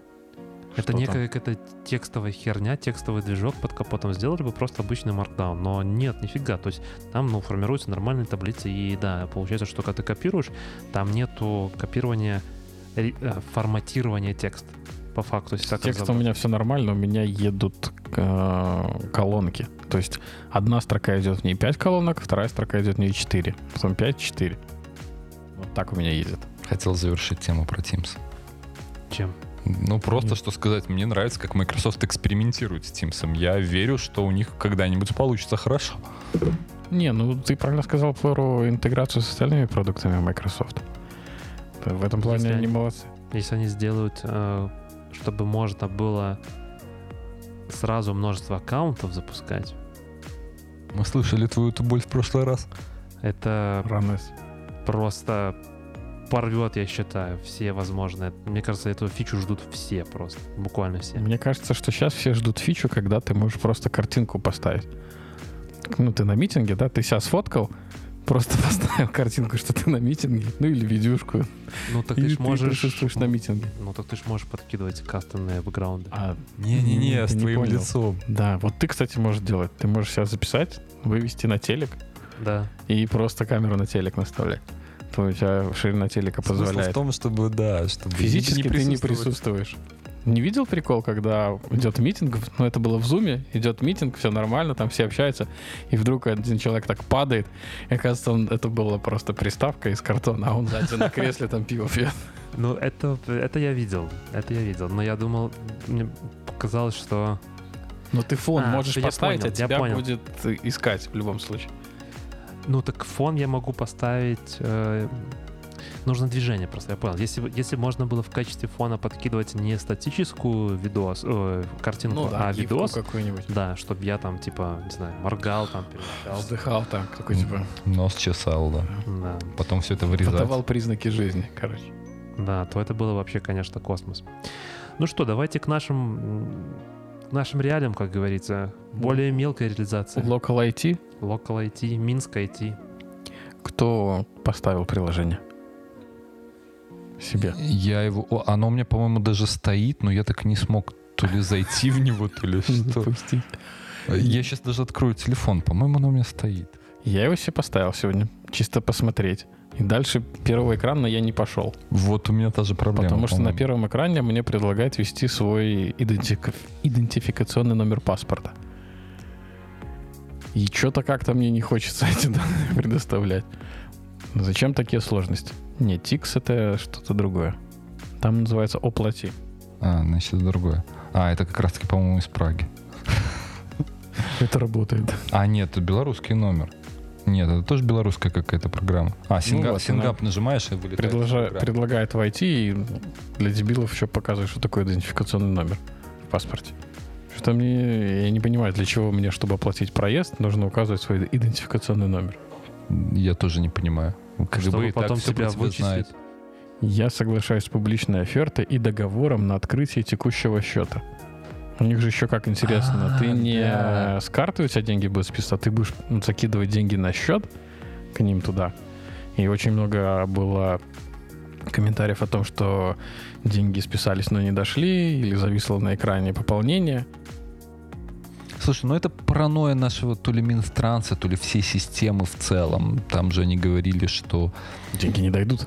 Да, да, да, что вот не дай бог у нас там дебет с кредитом в одной транзакции не сойдется, мы ж тут все просто У закроемся. нас 100 зайцев, но если одна транзакция не дойдет с оплатой, мы разоримся. дело, дело, на самом деле, ты почувствуй боль их. Я даже подозреваю, что она есть на самом деле. Проблема не... Сто... Вот у них нет проблемы даже зайцев, наверное, отловить. У них проблема в том, что не сойдется реально вот баланс где-то. И это реальная проблема. То есть у тебя там 4 копейки не сошлось, это бухгалтерия на уши станет. Что мы с ними делать будем? Я просто не, не, Это- это не понимаю, как, как они, что они хотят, с чем свести. У нас было 100 100 человек проехало, 65 талончиков продали. Ну, смотри, у тебя это приложение, но давай, наверное, опять же шаг назад. О чем вообще приложение? Приложение позволяет а, зайти в троллейбус, который автономный, как я понимаю, и какая-то маршрутка, не помню, там номер 75 или 77, 1077. И отсканировав QR-код в маршрутке или же там в троллейбусе, через приложение заплатить за проезд. А, В результате тебе придет, я так понимаю, в это же с- приложение тебе придет некий код, или что-то там еще, который ты сможешь показать э, контролеру, в случае чего, если кто-то придет, будет проверять, что вот я сейчас оплатил. Бедные контролеры. Мало того, что валидатор для обычных проездных надо носить, так теперь еще какой-нибудь смартфон, который будет считывать Ну, QR-коды. мы же не видели, может, там просто написано, что такой-то маршрут. Ну, если ты в, прил- в приложении показываешь, что Сделал один раз, и потом скриншоты показываешь. Тебе их редактировать надо, там же дата, время стоит. Наверняка, ну я думаю, что там, скорее всего, будет опять же генерироваться тоже какой-то QR-код, который там будет. Это было бы логичнее, да, чтобы Да, можно да, было чтобы проверить. он там, да, типа валиден, и он будет валиден там в течение, ну, грубо говоря, сколько расчет, сколько осталось доехать до конечной точки. э, до Зачем разворота. такие, зачем такие сложности? У нас же есть уже эти валидаторы. Почему нельзя в них встроить какой-нибудь NFC, который ты подходишь, телефон поднес, оплатил, и А ты думаешь, там есть NFC? Я думаю, что да, как он работает. NFC там точно есть, но тут дальше возникает, а как тебе билет выдать? Ну, можно в Приложение. приложении то А, же ну, самое запилить. Вообще, на самом деле, можно было интегрировать. Это вот не Microsoft. Нет у них, нет у них там интеграции с этим всем. Между собой. Так вот, э, возвращаясь к этому приложению, можно было э, оплачивать, и э, идея клевая, идея прикольная. Я еще помню о том, что были на самом деле разговоры, оплата тоже через телефон, но там как-то смс то или что, надо было отправлять, и потом оно приходило. У нас же в метро сделали оплату по фейсу. Вообще не понимаю, это от параноика. Не, ну ты, ты идешь, тебя увидела, распознала, и перед тобой распахнулись двери. А тут мы по QR-коду будем бегать, искать QR-код, нарисованный в троллейбусе, чтобы отсканировать. Ну, во-первых, метрополитен у нас всегда был более продвинутый, и это другая организация. Все-таки наземный транспорт у нас в режиме очень сильно догоняющего. И если смотреть, опять же, на проблему чуть шире, Ну да, метрополитен изначально был электрический. Хорош. Э, Вот, если смотреть на Хорошо пошутил, да? э, проблему шире, то вот я как из геймдева, и у нас проблема с дизайном вот всей системы. Ну, у нас называется геймдизайн. То есть вот продумайте, как вся система будет работать вместе с интеграциями, со связями текущими. Никто об этом не думает. Вот людям поставили задачу, давайте, типа, нужно ввести оплату с мобильного телефона. И они пытаются вообще, несмотря на то, что у них есть сейчас, наградить что-то новое, потому что есть отличные идеи и с NFC, и с интеграцией с текущими валидаторами. Но такое ощущение, что никто просто вообще об этом даже не задумывается. Может, им нужно консультанта позвать? Нет, я думаю, что им нужно позвать архитектора, который сведет все воедино и сделает общую большую картинку работы. И предоставит этот план э, там, развития, да, как оно должно быть, чтобы постараться взглянуть на, э, как Дима сказал, шире, глобальнее. Возможно, здесь действительно нужен консультант слэш-архитектор, который сделает не просто, что у вас здесь плохо и проблема есть, а сделает э, скажем так, план по развитию внедрения этого всего. И желательно, чтобы этот человек уже действительно имел такой опыт, я не знаю, там с Праги приехал кто-то или еще Америки. Из, из того стартапа вот, который написали портал в Праге для оплаты проезда. Я с сэко- Амазона бы позвал чувака. сэкономили там 16 миллионов или сколько. Не, они там писали для этого м, государственный какой-то сайт. э, там. Для оплаты проезда, по-моему, же. Да. А, ну окей, может быть, я уже подзабыл. Я просто к тому, что пока в Америке открывают ма- магазины, куда ты можешь зайти, взять продукты и выйти, и, и не сталкиваться ни с кассирами, ни с кем. У нас печатают QR-коды на троллейбус. У нас же тоже такой магазин открыли. В том, что у нас... Он уже закрылся, по-моему. Уже закрылся, скорее Да. всего. Ну, потому что не слышно. Ра- Раз в новостях нет, Не, значит, был- наверное, закрылся. Было новость, что он закрылся. Но в то время у нас свое, своя силиконовая долина есть. Почему бы не воспользоваться силиконовой долиной и не сказать им, ребята, сделайте проект для городского транспорта. Потому что наша силиконовая долина выставит те э, расценки, которые выставляют зарубежным. Роялти. Я думаю, там можно Как как-то... говорится, Э, Они могут, Бартером. они, они могут найти аргументы, чтобы снизить рейты. чтобы снизить рейты. Или на самом деле, ну, Минтранс, я уверен, тоже не самая бедная компания. Я думаю, что один там электробус стоит столько, что Ну да, покроет всю разработку эт- эт- этой системы. Всем, кто участвовал в проекте «Бесплатный проезд». Э, Пример этого приложения это, наверное, такой пример, как не надо писать код. Когда ребята, как мне показалось, решили э, написать свою платежную систему, не воспользовавшись, воспользовавшись чьей-то другой, как сервисом, да? Ну, И возможно, были требования какие-то выставлены, мы же не знаем под капотом, как оно там. Я даже уверен.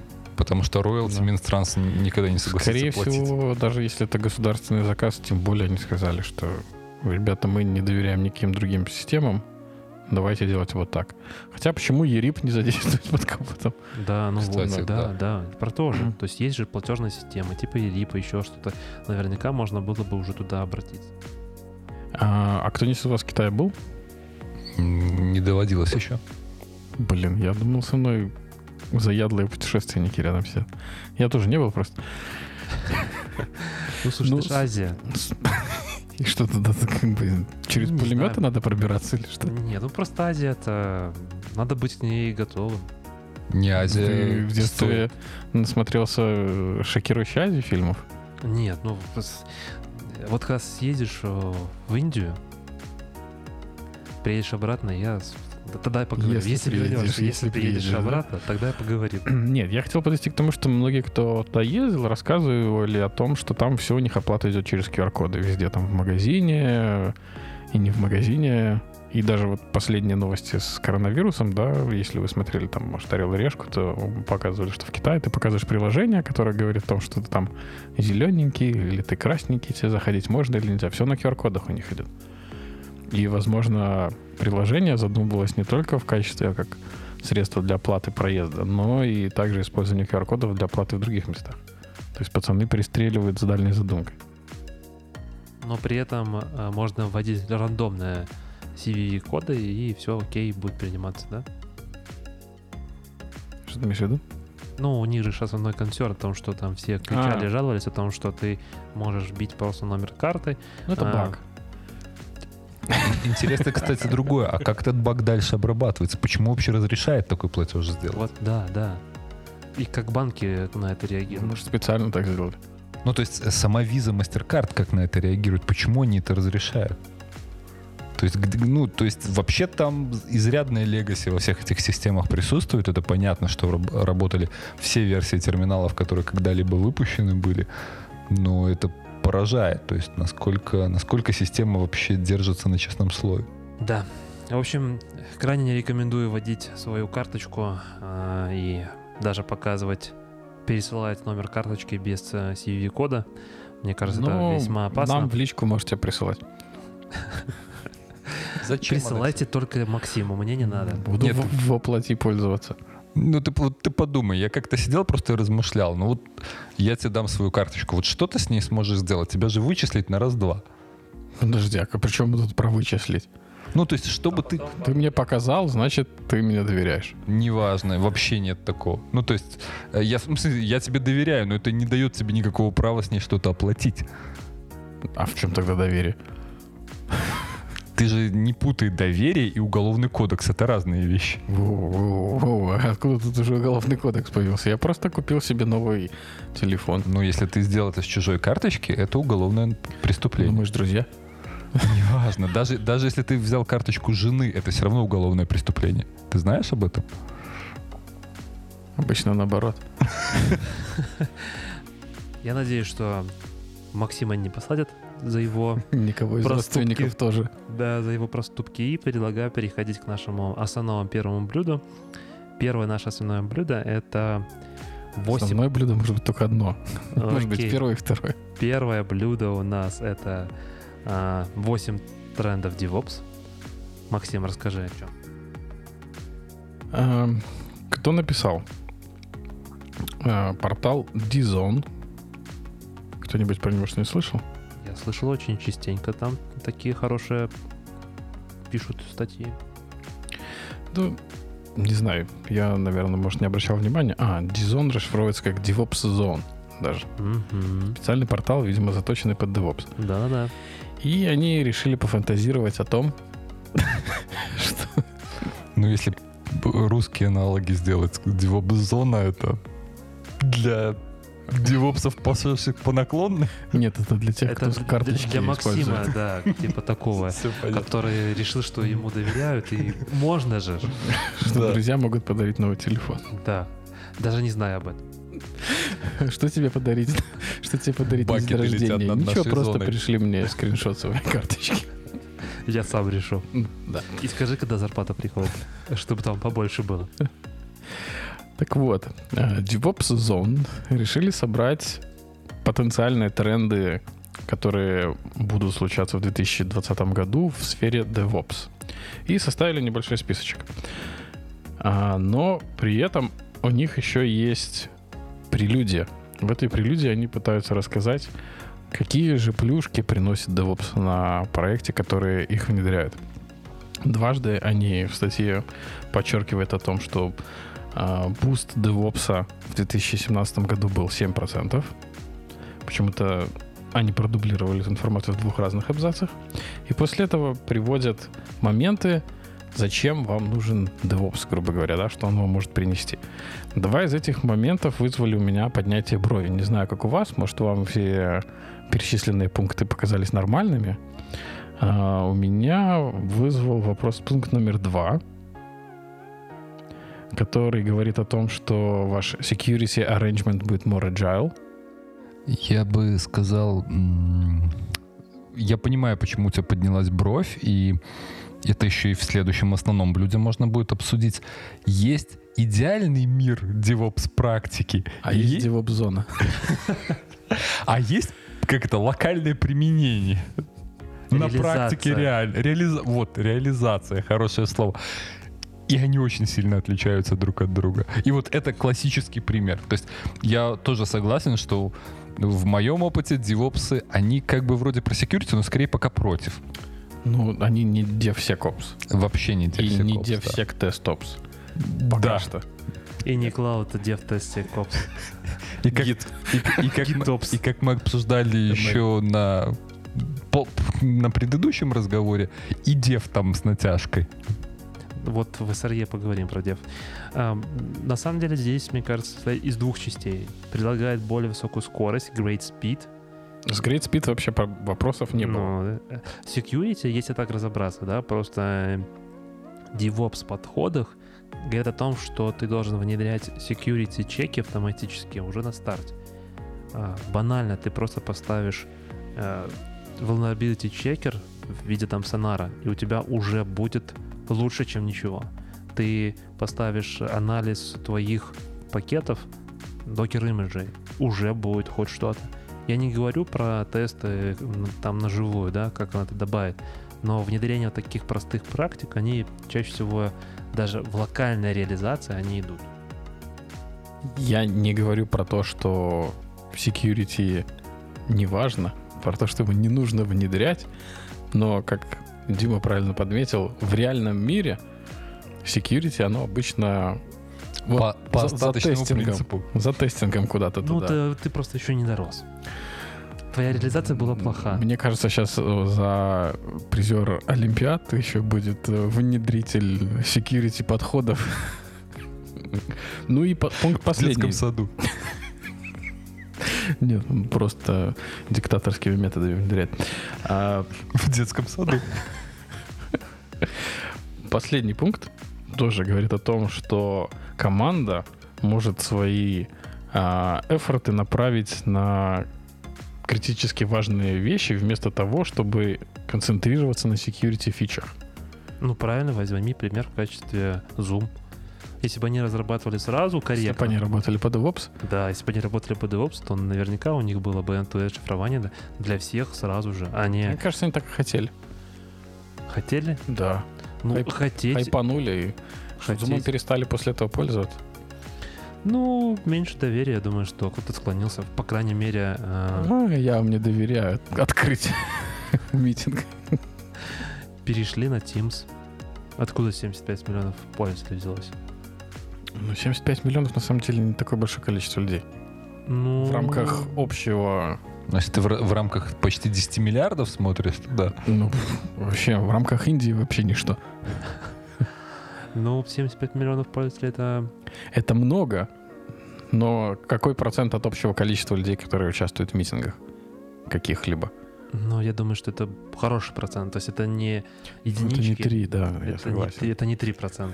Это, это случайность. я думаю, что это десятки процентов. Ну, там, от 10 до 30, я думаю, так.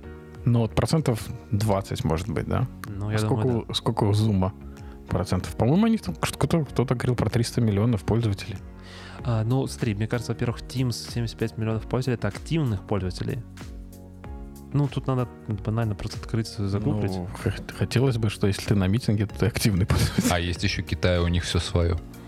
Вообще. Наверное, они в Вичате там созваниваются, и как бы я Да. уверен, что там 500 миллионов каких-нибудь легко наберется. Кстати, вот в- WeChat тоже поддерживает какие-то QR-коды, там тоже что-то можно... А там логин только через QR-код. Э, Там проблема в том, что ну, вообще мне приходилось пользоваться Вичатом. Зачем? А- Альтернативная система. Ну, чтобы общаться с, Списаться с с гражданами из Алиэкспрессом? Поднебесной. Нет, по работе. Вот. И хотя я с Алиэкспрессом когда-то давно по- по- тоже переписывался. да. Вот, вот. С всё Алиэкспрессом-то было давно, а и по работе приходилось. У них регистрироваться можно только с мобильного телефона. А чтобы зайти на компьютере, тебе нужно э, типа QR-код отсканировать с телефона. И только так. И никак иначе. А потом у меня через какое-то время случилось, что мой аккаунт заблочили, я не мог зайти, и мне понадобилась помощь китайца, чтобы мне разблочили аккаунт в Вичате.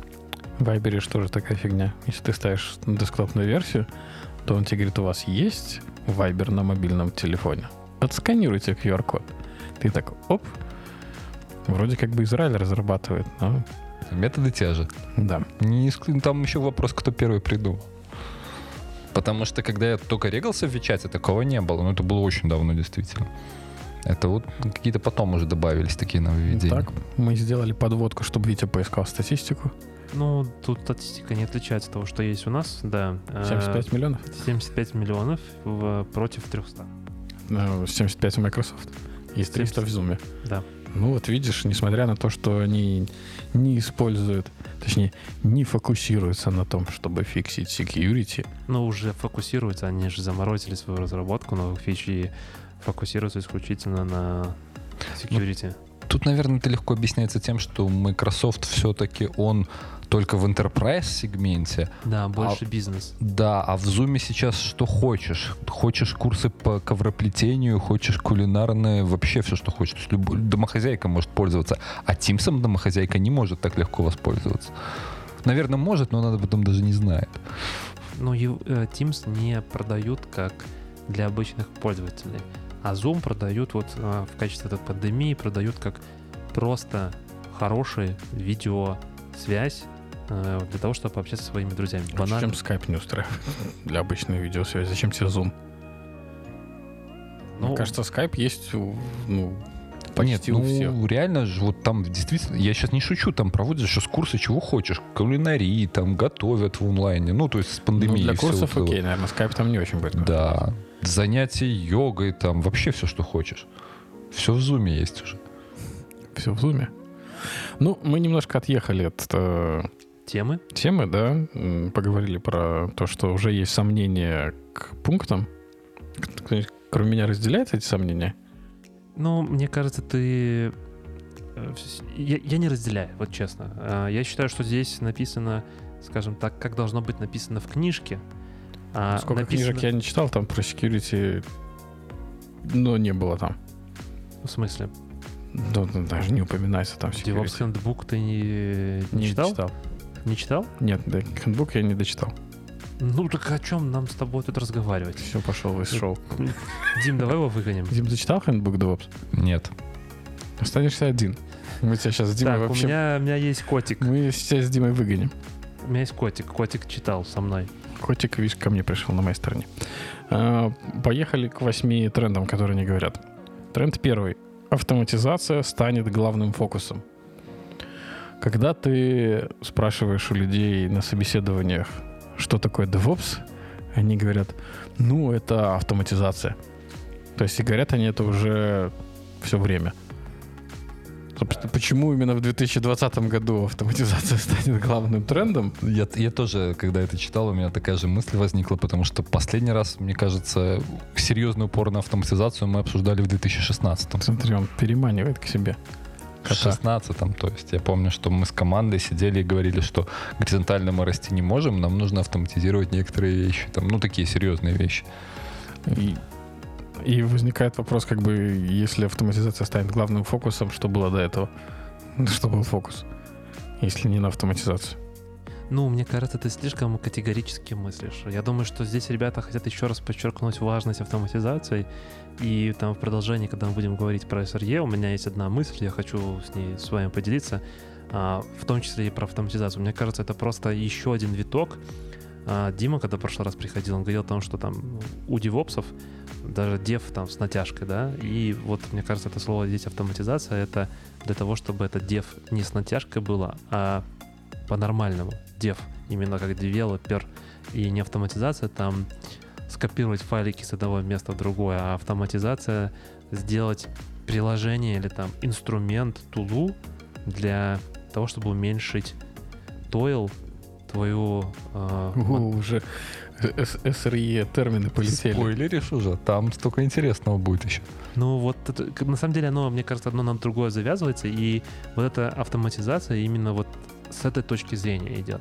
Не автоматизация там написать на PowerShell скрипт на 5 строк или там на баше, я не знаю, там чего-то такого простого, а сделать автоматизацию, как у вас делается автоматизация. Что-то более сложное, написать CMD свою, или там автоматический firewall, как у вас, да, вот, вот такая автоматизация. И в этом контексте я считаю, что вот то, что они написали в 2020 году, это очень-очень верно. Тут, понимаешь, тут просто как автоматизировать, как интерпретировать эти слова и как к этому подходить. Мое мнение, как бы, ну, ребята просто не до конца хорошо задают контекст своего посыла, но в целом автоматизация звучит как Как Ну, basic Как вещь. всегда было. Да, я, я, я- согласен, но просто, возможно, это переход на следующий уровень. Нет, вот переход на следующий уровень — это сдвиг внимания CI пайплайнов на, не знаю, как это красиво перевести, DevOps Assembly Lines. Тоже такой себе... Ну, я когда читал... Ну, как бы CI — это важная Нет, вещь. Идею я понял, когда я прочитал, да, что там не только continuous integration, там типа ж нужно именно деливерить. То есть они как бы замену continuous delivery вот так назвали, там DevOps Assembly Line. А, Но по большому счету суть принципиально-то не меняется. Ну, как бы если возвращаться к методологиям DevOps, то там нету continuous integration, там есть именно continuous delivery. А уже continuous integration — это как одна из практик, которая тебе в continuous delivery встроена. Почему они говорят о том, что continuous integration типа было важнее, и мы от него должны двигаться в а, assembly lines, подразумевая под этим delivery? Может быть, потому что типа мы уже научились делать хорошо continuous integration, хотя Не, ну как они вообще говорят о том, что вот а, есть DevOps цикл, который состоит из а, 6 S. Это Continuous Integration, Continuous Testing, Delivery, Deployment, Monitoring и Planning. Continuous integration не, в- не включается в continuous delivery. А, Вместе с continuous Нет, я, тестингом. я говорю о том, что вот эти 6 C, которые они называют, это представляет собой DevOps Assembly, сборку.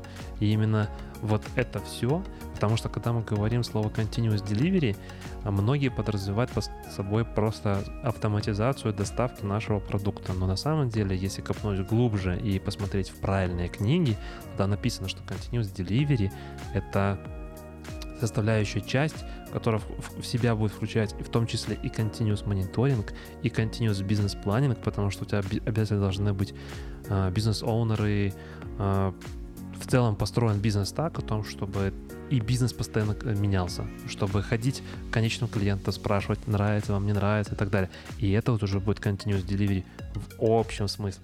Здесь они это не так не называют, они это называют DevOps Assembly. И под этим, как я понимаю, вкладывает смысл этих 6S. Ну, одно из 6S это Continuous Delivery, Да. но и здесь должно быть Continuous Delivery как-то как доставка продукта. вокруг этого всего, а нет, не как часть. как часть. Э, Continuous Integration — сборка пакета, по факту. Сборка, интеграция работы девелопер, как мы с тобой в прошлый раз выяснили, э, что подразумевает под этим Мартин Фаулер. Э, Continuous Testing. Здесь это как следующий этап integration, когда мы запускаем наши тесты.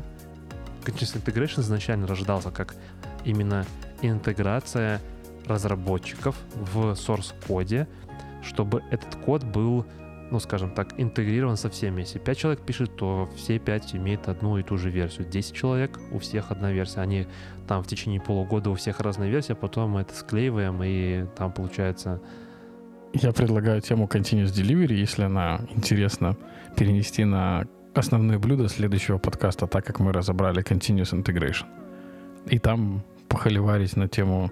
Что же такое Continuous Delivery? Да, и из чего Я тебе состоит. скину пару хороших ссылок на эту тему. А, со Scale фреймворка. Вот там На ребята... зону. На- Я Нет. уже открыл у Мартина Фаулера. Кто кого переплюнет. Ну, Мартина Фаулера, думаю, не переплюнуть. Окей, хорошо. А, Автоматизация. Что еще? А, DevOps Assembly. АИ. А и Artificial Intelligence.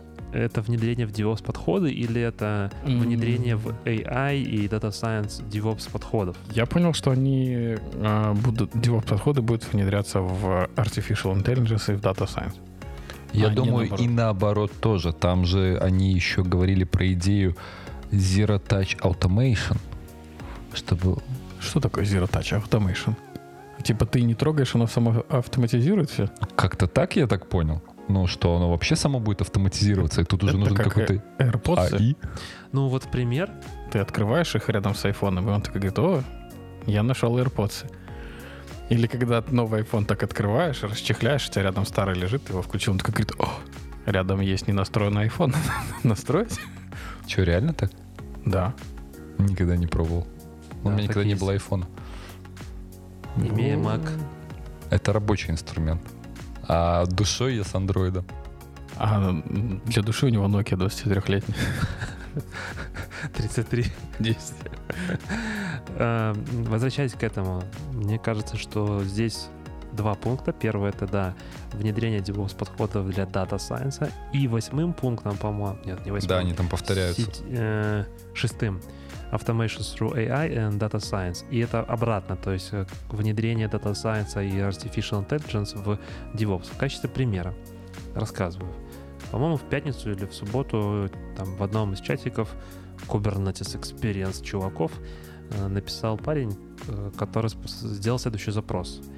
Есть приложение, которое имеет э, предсказуемую, то есть прогнозируемую пиковую нагрузку, но она не постоянна. Ну, то есть не то, что там каждый понедельник в 8 утра там пик в 300 раз больше. Нет, она как бы, ты знаешь, когда это будет, не знаю, ну, я, я не знаю, что за приложение, ну, могу предположить просто, да, там, возможно, продажа чего-то или э, закрытие каких-то там чего-то там, да, и это не такое расписание, которое ты один раз сделал, и оно там целый год повторяется, а но оно как бы известно заранее, и какая-то там есть зависимость. Его запрос в следующем.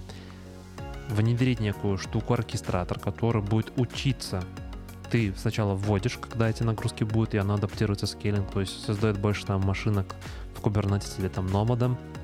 А, ты это руками поделал, система научился, потом сама создает эти расписания.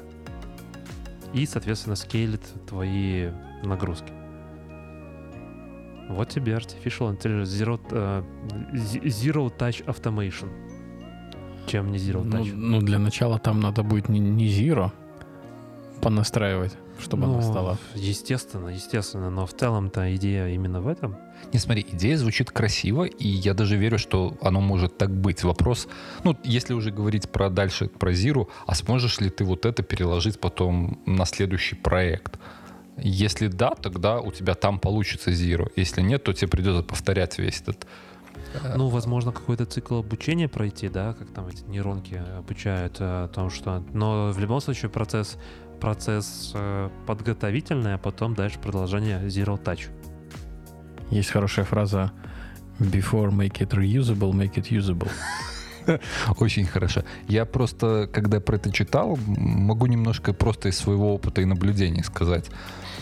Э, Весь этот хайп вокруг дата сайенса, я не говорю, что он не важен. Он важен, но он все-таки и хайп тоже. Звучит уже как пирожок с, блок- с блокчейном. То есть немножко переоценивают возможности. Мы у себя попытки внедрить какой-то дата сайенс и AI в, наш, AI в наши подходы ну, делаем, наверное, с года 2015 В основном, конечно, в мониторинге, потому что очень много данных, и хотелось бы как-то с этого что-то получить. Могу сразу сказать, успешного, пока действительно успешного, чтобы вот привезло прям пользу, еще ничего не было. То есть пока это все попытки, мы их не прекращаем, есть новые идеи. Мы сейчас даже делаем там проект, уже запустили пилотный в плане безопасности, поиск э, там уязвимости не с точки зрения уязвимости, а с точки зрения там неблагонадежных конфигураций какие есть, когда у тебя там десятки тысяч серверов, это там не так-то просто делать. Вот сейчас тоже пытаемся с помощью какой-то там дата сайенс применять. Но это пока такие все вещи эфемерные. Я не знаю, когда там получится счастье. Либо будет как с 3D кино, то есть похайповали, похайповали и, и все. Когда телек ко мне приехал, Макс говорит, а 3D есть? Типа, ну у тебя же в LG тоже 3D есть. Я если никогда им не пользовался. Ну, то есть э, не исключено, что вот даже если взять твой пример с автоскейлингом, но ведь по большому счету настроенные правила автоскейлинга, э, наверное, решают этот вопрос тоже. Или там такая взрывная нагрузка, что никакие правила не успевают сработать. Взрывная, там типа в 300 раз больше. Ну, то есть а 300, вопрос там, за какой 500. ДТ какой по времени, как она... Э, Не знаю, не скажу, но как я понял, что там ну, достаточно короткая. Я хочу сказать, что если такой алгоритм придумают, то надо его на Форекс сразу выкидывать. Когда ты будешь видеть, предсказывать резкие скачки курса валют и будешь просто покупать бабки. Ты думаешь, таких алгоритмов нет? Ну, вопрос их точности всегда же. Да. Мы на Кубернетисе сначала точность проверим.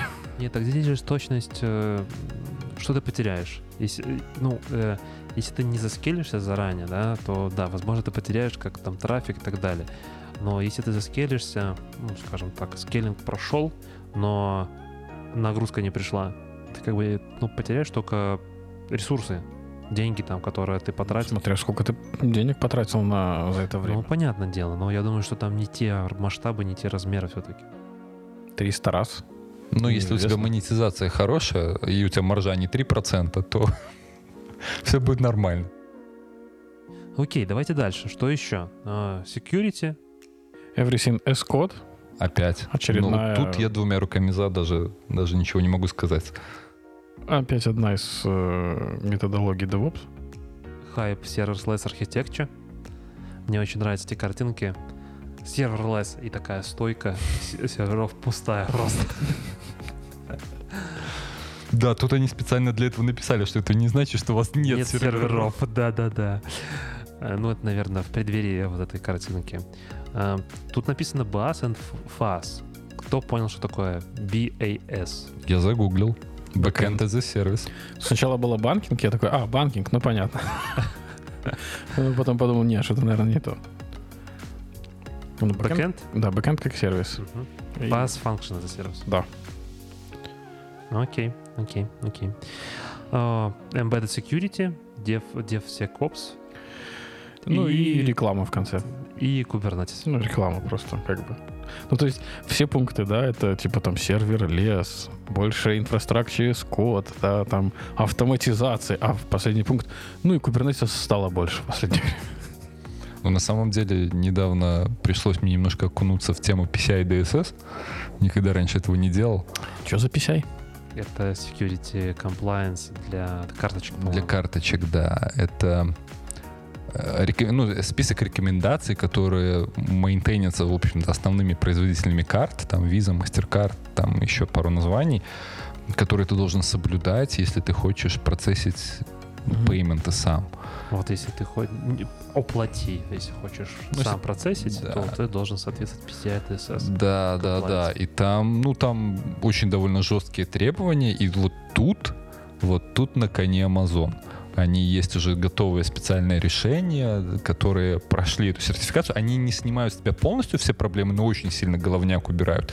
И там вот именно их лямбды, они вообще э, на коне, потому что лямбда сама по себе ничего не хранит и с ней гораздо проще получить вот этот комплайенс именно в процессинге, потому что там очень, очень, очень щепетильно относится, если ты хочешь сохранить данные карты, то там вообще сразу требования растут очень сильно там, вплоть до того, что чтобы у тебя один сервер мог хранить все карточки, тебе нужна инфраструктура еще около 20 серверов вокруг там для патчинга, локаналайзинга, этот сервер не может ходить в интернет, то есть вафами все должно быть обставлено, фаерволами, все вот это вот.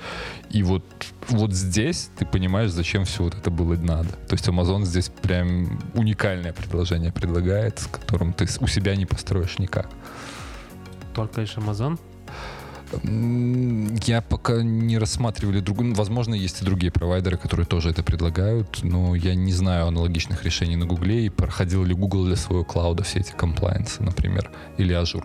Ну, тут именно фишка лямбды как комплайенс, что, что они прошли, и у них есть этот, э, не знаю, там...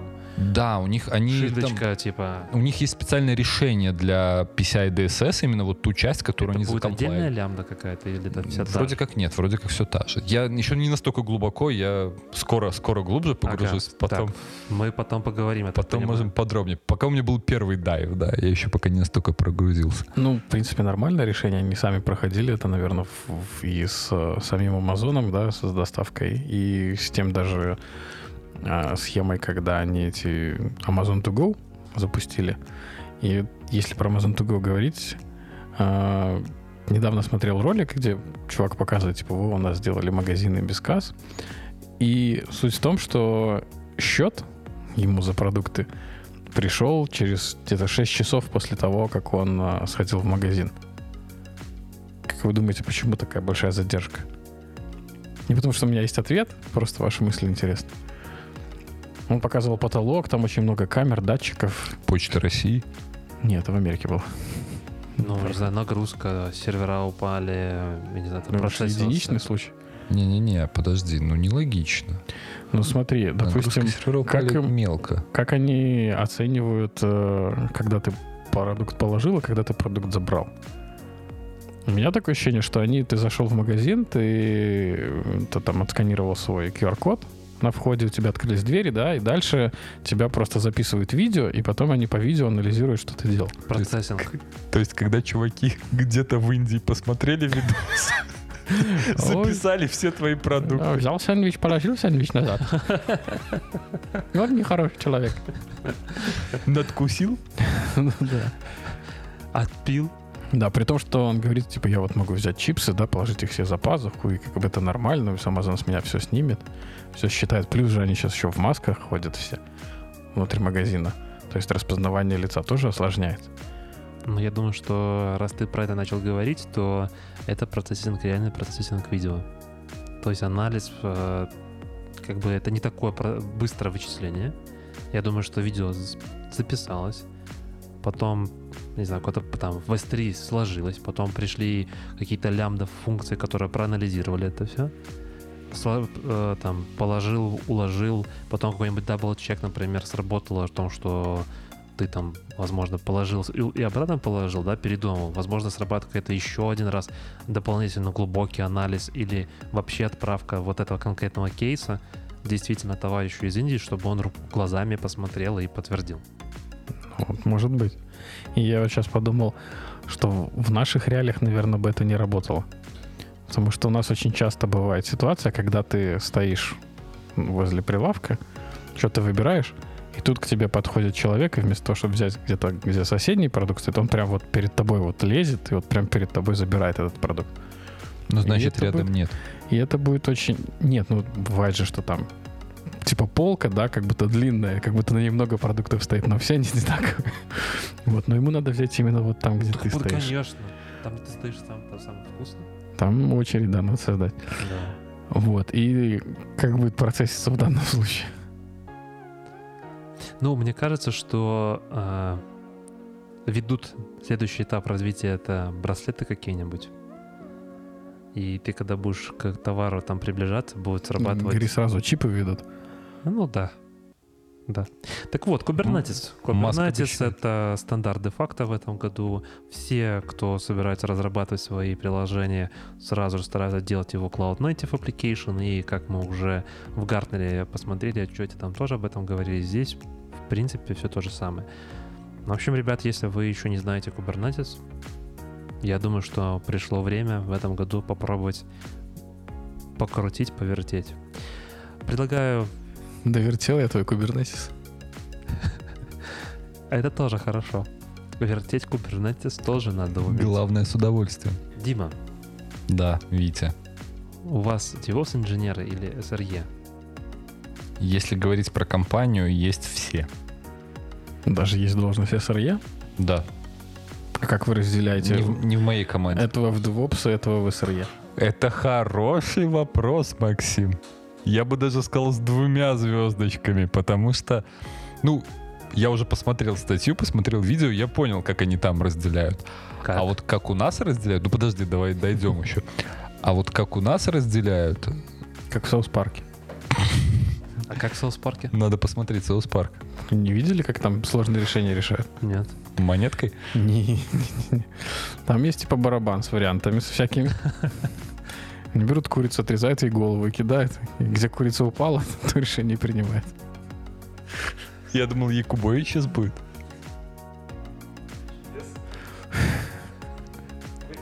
Wheel of Fortune тогда бы это было. Она в смысле бегает? Ну, курица, когда голову отрезаешь, иначе может побегать. Да, да, да, да. Да, я даже слышал, что как какому-то петуху отрезали голову, и он не умер, и так и жил без головы. Да, да, да, два года жил. Я еще в цирке Это выступал. Дим- Димин петух. Нет, я читал эту статью в цирке, потом еще выступал. Читал статью, готовился к выпуску. Смотрел цирк. Да, короче, у вас по какому принципу? Или, ну, ну, блин, человек устраивается в компанию, да, вы же должны его определить куда-то там. Смотри, у нас вот это абсолютно разные команды, где есть DevOps и где есть SRE. Я В чем подозреваю... разница? Я, я, я сейчас вот исключительно подозреваю, я не знаю, как оно было на самом деле, что DevOps уже были, потом вот те решили, нам кто-то нужен, DevOps уже вроде как есть, ну давайте назовемся SRE. Я думаю, приблизительно так оно и было. Потому что, ну, SRE команда, которую я знаю, ну, точно появилась после того, как у нас уже были девопсы, и им надо было как-то себя назвать. Ну, вот они назвались. А, добивающий вопрос. А системные инженеры есть у вас? И системные администраторы. Это немножко другой, чем ну да, инженеры, да. да. это- Навер- Ну Ну, да. я, я, наверное, не знаю тогда тайтла системный инженер. Хотя не исключаю, что они у нас есть. А вы- Это было бы комбо просто. Что есть и системные инженеры, и DevOps, и SRE. Ну, смотри, системные администраторы, потом девопсы, потом SRE. Ну что, логическое развитие в какой-то степени. Я Только бы не мне- сказал, что там Ты есть именно прямое развитие. От, отречешься от своих принципов? А, нет, я не отрекусь, и мне кажется, эта статья как раз-таки про это рассказывает, о том, что все-таки DevOps — это культура, а SRE ребята имплементируют эту культуру, или там подходы, методологию, не знаю, как ва- а, Давайте будем называть философию. Потому что когда мы говорим культура, то можно начать молиться кому-то, да? Религия? Религия, да. Эм, Давайте все-таки остановимся на том, что культура, философия, подходы и так далее. И на этом замечательном видео, где... Ну, скажи, на этой замечательной ноте мы заканчиваем подкаст. На экране 2.20 Еще 40 минут, погнали. ты таки хочешь довести до трех. Я ничего не хочу. Давай, погнали. Так в чем же разница здесь в, статье- в этой статье DevOps и SRE? Ну, как ты правильно заметил, да, они говорят о том, что DevOps — это культура, а SRE — это уже конкретная имплементация этой культуры с более, эм, как сказать, конкретными Конкретными. шагами и привязки к местности, такой, так сказать. Шаги какие? Ну, вообще они говорят, что SRE родилось в Гугле. Отдельно вообще не, даже не знали там, что такое DevOps, что оно есть, что он существует. Они там жили в своей пещере, Да, мир не видимо, выходили. видимо, этих SRE-шников за, а, за батарею Да. и не выпускали из офиса. Они говорили, а, вот в той большой конференции, тот же товарищ, который в этих мелких роликах, он говорит, что мы считали, что SRE — это наш secret sauce. Да, они здесь это говорят, Да? что типа Google не хотел никого показывать, считали это своей секретной силой, что прям мы из-за этого всех порвем. А потом, когда они начали приходить к заказчикам и кидать им термины, которые они используют в этой среде для SRE, типа там три девятки, и на них такие, что? Какие три девятки? Что, о чем? Ну, я так понял, там немножко не совсем так. Э, Они же говорят о том, что стремление к стопроцентному аптайму это не очень хорошо, потому что есть последствия. Это да, это, это про другое немножко. А тут они говорят, что мы начали использовать термины, которые мы используем у себя, там SLA, SLA, SLO, э, SLO, SLO, SLA. SLA, Да, индикатор, objective и да. В общении Agreement. с кастерами, SLA agreement. А, да, agreement, sorry, да. а в общении с кастерами, кастеры не понимали, про что это. И тогда они решили, что нужно эти подходы а, развивать на большее количество людей и рассказывать об этом.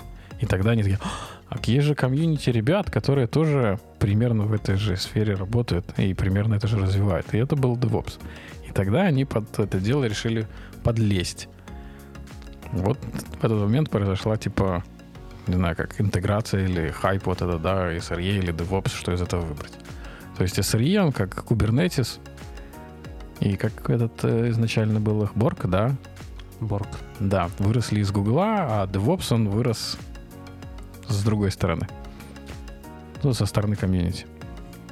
Ну, интересная идея, но мне кажется, что... Это не идея, это они так говорят. Ну да, я понимаю. Э, Хорошо они красиво, конечно, говорят, но не знаю, мне кажется, что я не до конца в этом уверен. Еще не согласен. сказали, что SRE они начали разра- ну, не разрабатывать, а внедрять, да, работать по этим практикам в начале 2000-х. Но они там очень часто реферятся, что проблемы были в двух, начале 2000-х, они не уточняют, когда, да, и что они начали об этом думать. Вот там Мгм. оно так очень расплывчато сказано, когда они конкретно начали что-то делать. Но DevOps первый раз якобы упоминал в 2009 году. Если они это сделали там, в начале 2000-х, ну, возможно. Давайте, наверное, пойдем вот там по основным принципам, да, то есть DevOps э, Reduce Organization Silos. Как SRE это реализовывает и вообще, что такое силосы? Дима, у вас есть силосы? Конечно. Мне кажется, в любой компании, где больше трех человек, э, ну как это, у тебя по- появляются, когда отдельные должности до того же офис-менеджера, наверное. Я не, не хочу как-то никого оскорблять, но у тебя появляются административные всякие э, службы, которые уже не приносят value твою непосредственно. Мы считаем силосом или нет? Ну, мне кажется, здесь э, силы подразумевается о том, что мы вроде как делаем одно дело вместе, но при этом создаем некие границы. Э, там эти М. чуваки покруче, эти типа хуже. Но в качестве твоего примера там с офис-менеджерами, наверное, да. Наверное, в целом для того, чтобы организация жила и чтобы она существовала, и офисные работники в том числе нужны. Ну, я имею в виду там офис-менеджеры те же, да? А, Вопрос, как э, меряются крутостью офис-менеджера? Я быстрее заправляю бумагу. Ну, значит, Давай не будем эту тему развивать. Эм, Ну, просто я видел, Я- как бы у них title ы, там, senior офис менеджер. э, мы не туда идем. Э, Reduce Organization Silos. Смотри. Как SRE это реализовывает? Что такое silo? Я все-таки пытаемся определить, что Да, такое да, сила в давай. данном случае. И я не уверен, что это именно про границы. Но я, наверное, соглашусь с тем, или Это про границы. выскажу м, именно про границы. Ну, да, они говорят о том, что у нас была команда девелоперов, у которых была основная задача это быстро делать фичи. И была программа, э, была команда операторов, у которых было самое главное это reliability и stability. И это были две противо противоборствующие так команды, потому что одним надо зарелизить, а вторым, если ты не релизишь, не трогай, пока работает. Ну вот я и про то, что это не про границы, а это про конфликты, которые не позволяют делать как бы дело и двигаться вперед. Ну то есть вы тратите время на решение конфликта. Ну и да, на перебрасывание Да, да, задачи да. Ну, от одной команды к Хорошо, другой команде. согласен. То же самое. Да, я смотрел видео, я видел эту границу, границу как они Крутую анимацию видел? перебрасывают, да, эти кубики там. И, и от код девелоперов к операторам, да. Божественно. А у операторов оно крутилось там. Вот. А как решают, все очень просто. Вы ответственны за все, что в продакшене. Все, и включая девелоперов. Очень простой принцип, мне кажется. Подожди, подожди, стой. Они говорят, что SRE это имплементирует. Под SRE это человек, потому что это SAR Reliable инженер.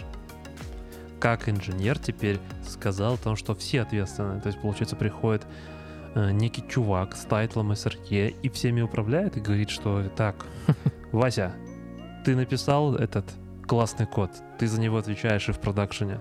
Ну, они говорят, что о том, что responsibility шерится на всех. То есть не то, что SRE там он главный становится, а то, что теперь, когда девелоперы что-то пытаются внедрить или придумать новое, то SRE должен быть тоже вовлечен. Вовлечен в процессе реализации. В процессе Создание. обсуждения, реализации. И также, как если раньше только SRE были ответственны за поддержку продукта, то теперь и девелоперы тоже становятся ответственными. Не уверен, что именно вот этот пункт, он как бы конкретно только вокруг одного SRE крутится?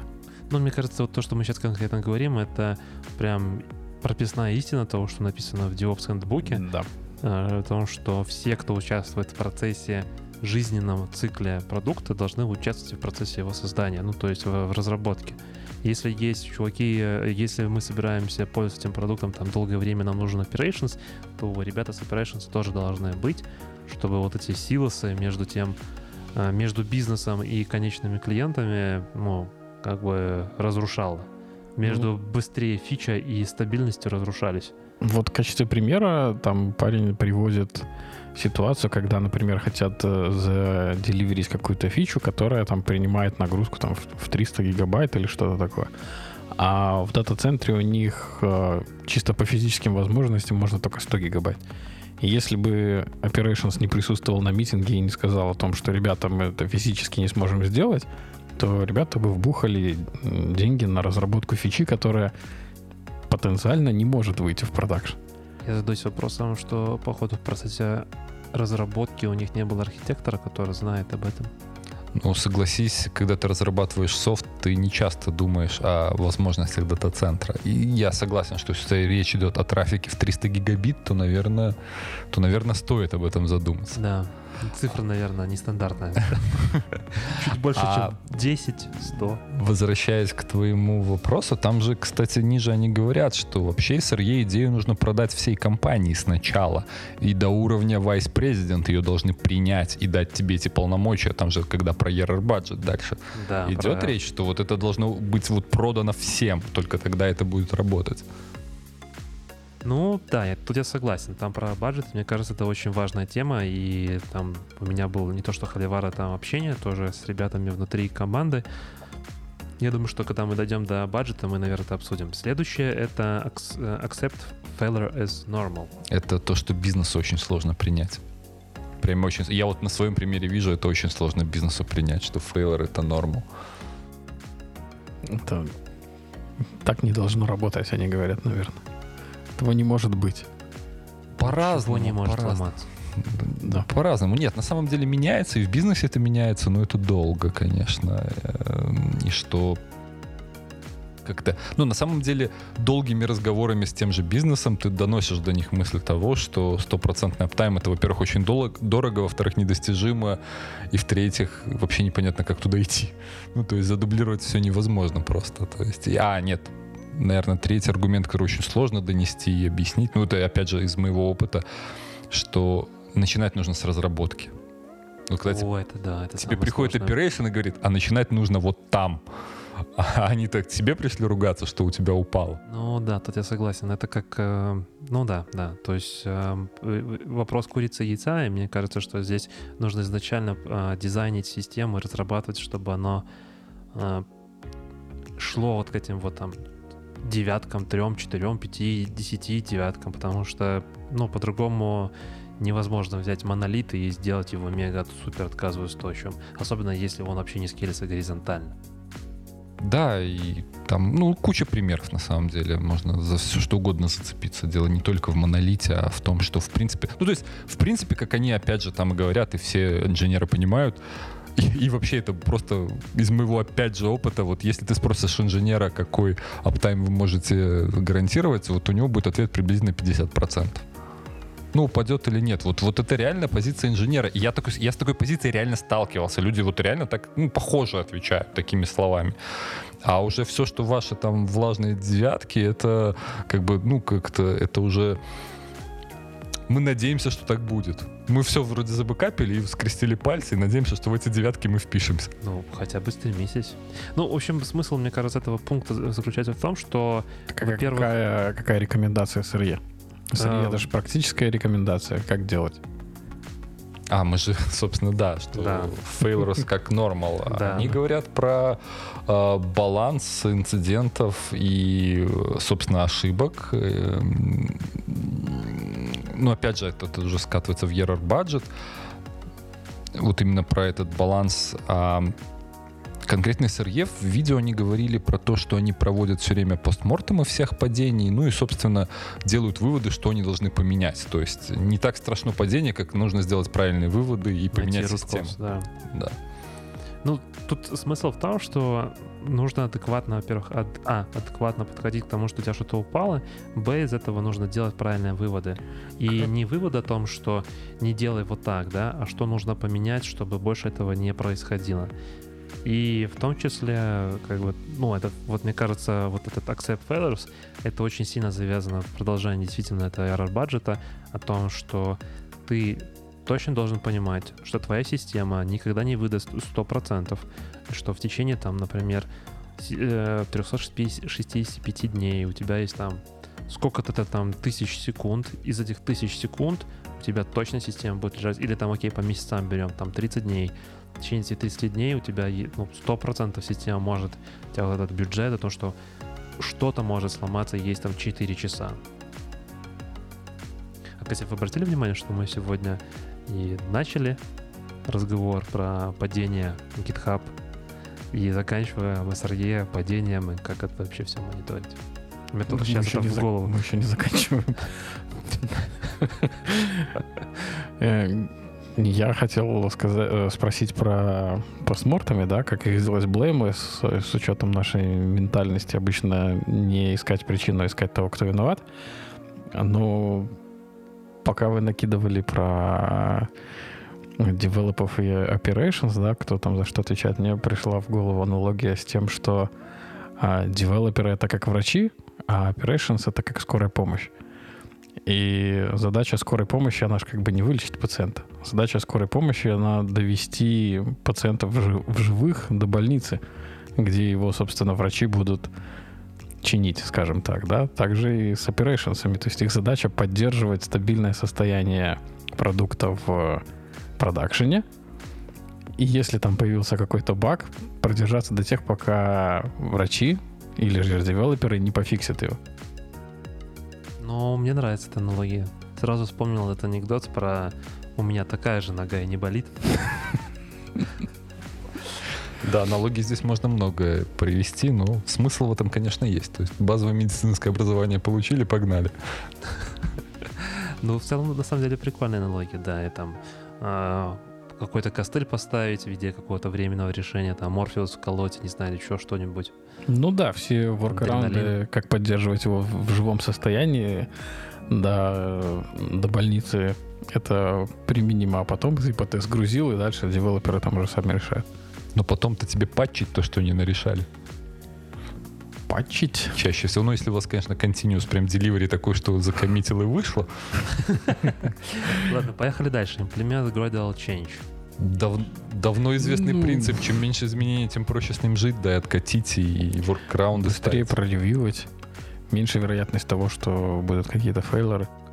Здесь мне в качестве этого примера, я когда рассказываю о том, что такое DevOps, я прям как-то помню, увидел такую картинку, э, змея, ну типа там удав какой-нибудь или еще что-то, типа сожрал сразу там большую емкость, да, у него там такой горб типа образовался, или же если там по кусочкам, да, типа там маленькие, что проще быстрее переварить, естественно то, что если ты берешь меньше по кусочкам, ну точно так же, как и в нашей пищеварительной системе, что Мне Ну. кажется, змея похеру будет. Он сожрет кабана и будет лежать и спать месяц. Ну, так вот именно, что будет лежать и спать. А, а если тебе нужно двигаться, чтобы работало все. Ее основная задача пожрать, в принципе. Она ее выполнила, и месяц свободно гуляет. Я надеюсь, моя аналогия была понятна. Не хуже, чем твоя. Leverage tooling and automation. И все пошли читать, что, что там SRE делает. Не, ну тут я думаю, что это в продолжении там того же трендов от Гартнера и от э, DevOps зоны. Э, Automate everything. И, и здесь мне хотелось сказать такую штуку о том, что та идея, которая у меня есть, ш- э, ну, если так по-серьезному разобраться и посмотреть в корень проблемы, всегда были там системные администраторы, там системные инженеры, как я это больше пред- предпочитаю называть, которые были ответственны там и за продакшн кое-где, и там за построение систем и так далее. Потом пришло веяние типа DevOps, давайте назовемся теперь девопсами, мы ж, ну, некрасиво ж называться, типа там сис- сисадмины или еще, или просто operations. А, назовемся типа девопсами. И простые чуваки, которые раньше там больше, ну, делали больше мануальную работу, теперь научились хоть немножко, но писать код. Я не говорю о том, что они пишут там application код или там какой-то системный код, но они научились писать хоть какой-то код, автоматизировать свою там, ну, сам там YAML девелоперами стали, да, там в наши дни. Нет, мне кажется, системные администраторы код-то писать умели. Не Просто- все, не все. Мне да на кажется- самом деле большинство, мне кажется, умело. Operations классический американский. А, не знаю такого. Мне кажется, все системные администраторы умеют писать на HTML. Да нет, ну если мы говорим о Ха-ха-ха. нормальном системном администраторе, он манбаш прочитал, он умеет писать. Но таких немного, вот в чем проблема. А приложений и всего IT становится все больше и больше. Да. И чтобы таких вот системных, настоящих системных администраторов, true сисадминов, И нужны ли они? Нет, подожди, мы сейчас другое. Я Про про то, что они умели писать код, а ну, они писали, опять же, свои скрипты на перле. А тут уже мы приходим в новый мир, когда один человек не может все решать. Все-таки командное взаимодействие более важно. И практики приходят, они учатся писать какой-то совместный код, им пользоваться и всякое такое же. Я к чему хотел сказать это все? То, что DevOps как бы принесли, ну, мне кажется, в том числе принесли, может быть, не в полной мере, но принесли тут приставку dev. Когда ты говоришь о том, что ну, человек там заходит, я просто смотрю, как бы, ну, там, мы с Максимом много работаем со студентами, которые пытаются войти в IT, да, и я иногда смотрю на этих ребят, я понимаю, что, что ну, вот явно чуваку не пошло программирование. Поэтому от тестирования, ну, как бы, ну, не хочет, да, ну, типа, ну, я не хочу быть тестировщиком, там, нажимать на эти кнопочки. Пойду я вот, типа, автоматизированное тестирование. а, это опять же, типа, больше- Программирование. Да, да, да. Пойду, типа, в DevOps, и там вроде нужно просто систем дофига А, знать. Вообще ничего не надо делать. Да. Один раз настроил и работает. И еще кучу денег платят. А, я если не работает, то перезагрузись. Три раза. из розетки выдернули. Так вот, а, DevOps дала возможность, как бы, ну, ск- скажем так, всему рынку сказать о том, что вы должны научиться писать код, хоть какой-то. Вот SRE, мне кажется, сейчас важно, скажем так, не пропустить эту вспышку. И вот то, что Google несет, важно это, мне кажется, дальше доносить в целом в культуру и там в комьюнити о том, что SRE-шник это не то, что выходит все-таки там из программистов, не из программистов, а все-таки это а, чувак, который, ну, скажем так, level up с точки зрения девелопмента. Это не operations, который там научился программировать и стал девопсом, а это типа DevOps, который, ну, если мы говорим там в терминологии такой плюс-минус, а DevOps, который э, теперь пишет системные программы для уменьшения э, мануальной работы, уменьшения тойла. Все написали. Как-то завернул так, я сначала было про одно, потом про другое. А, Я думал, можно я скажу потом. Я думал, что в плане уметь там писать код, да, конкретно для DevOps, что какой кейс может быть, например, что есть там приложушка какая-нибудь, а, ее там напилили какую-то фичу, она прошла все тесты, да, сама фича все нормально, но потом при деплое на какой-то из environment что-то пошло не так, да. И DevOps в, в состоянии пойти в код, посмотреть, что там не так, пофиксить его и сделать там а, pull request на этот баг-фикс. Не трогая при этом девелопера. А не писать какие-то там с нуля системы автоматизации, когда уже у нас есть там и Kubernetes, и докеры, и шефы с Ansible и все остальное. Не, ну в целом тут я спорить не буду. Это хороший уровень. Но моя идея больше все-таки в том, что Google продает SRE как изначально это программисты, потом это operations. О том, что то, что делают SRE-шники, как, э, как инженеры, да, как сайт Reliable, именно инженеры, они уменьшают тойл и делают с фокусом на reliability. То есть они делают систему, не продукт, а вокруг продукта некую систему, которая позволяет этому продукту работать более стабильно. И они пишут код для создания этой общей системы. Это нужно пойти в сам application и поменять что-то.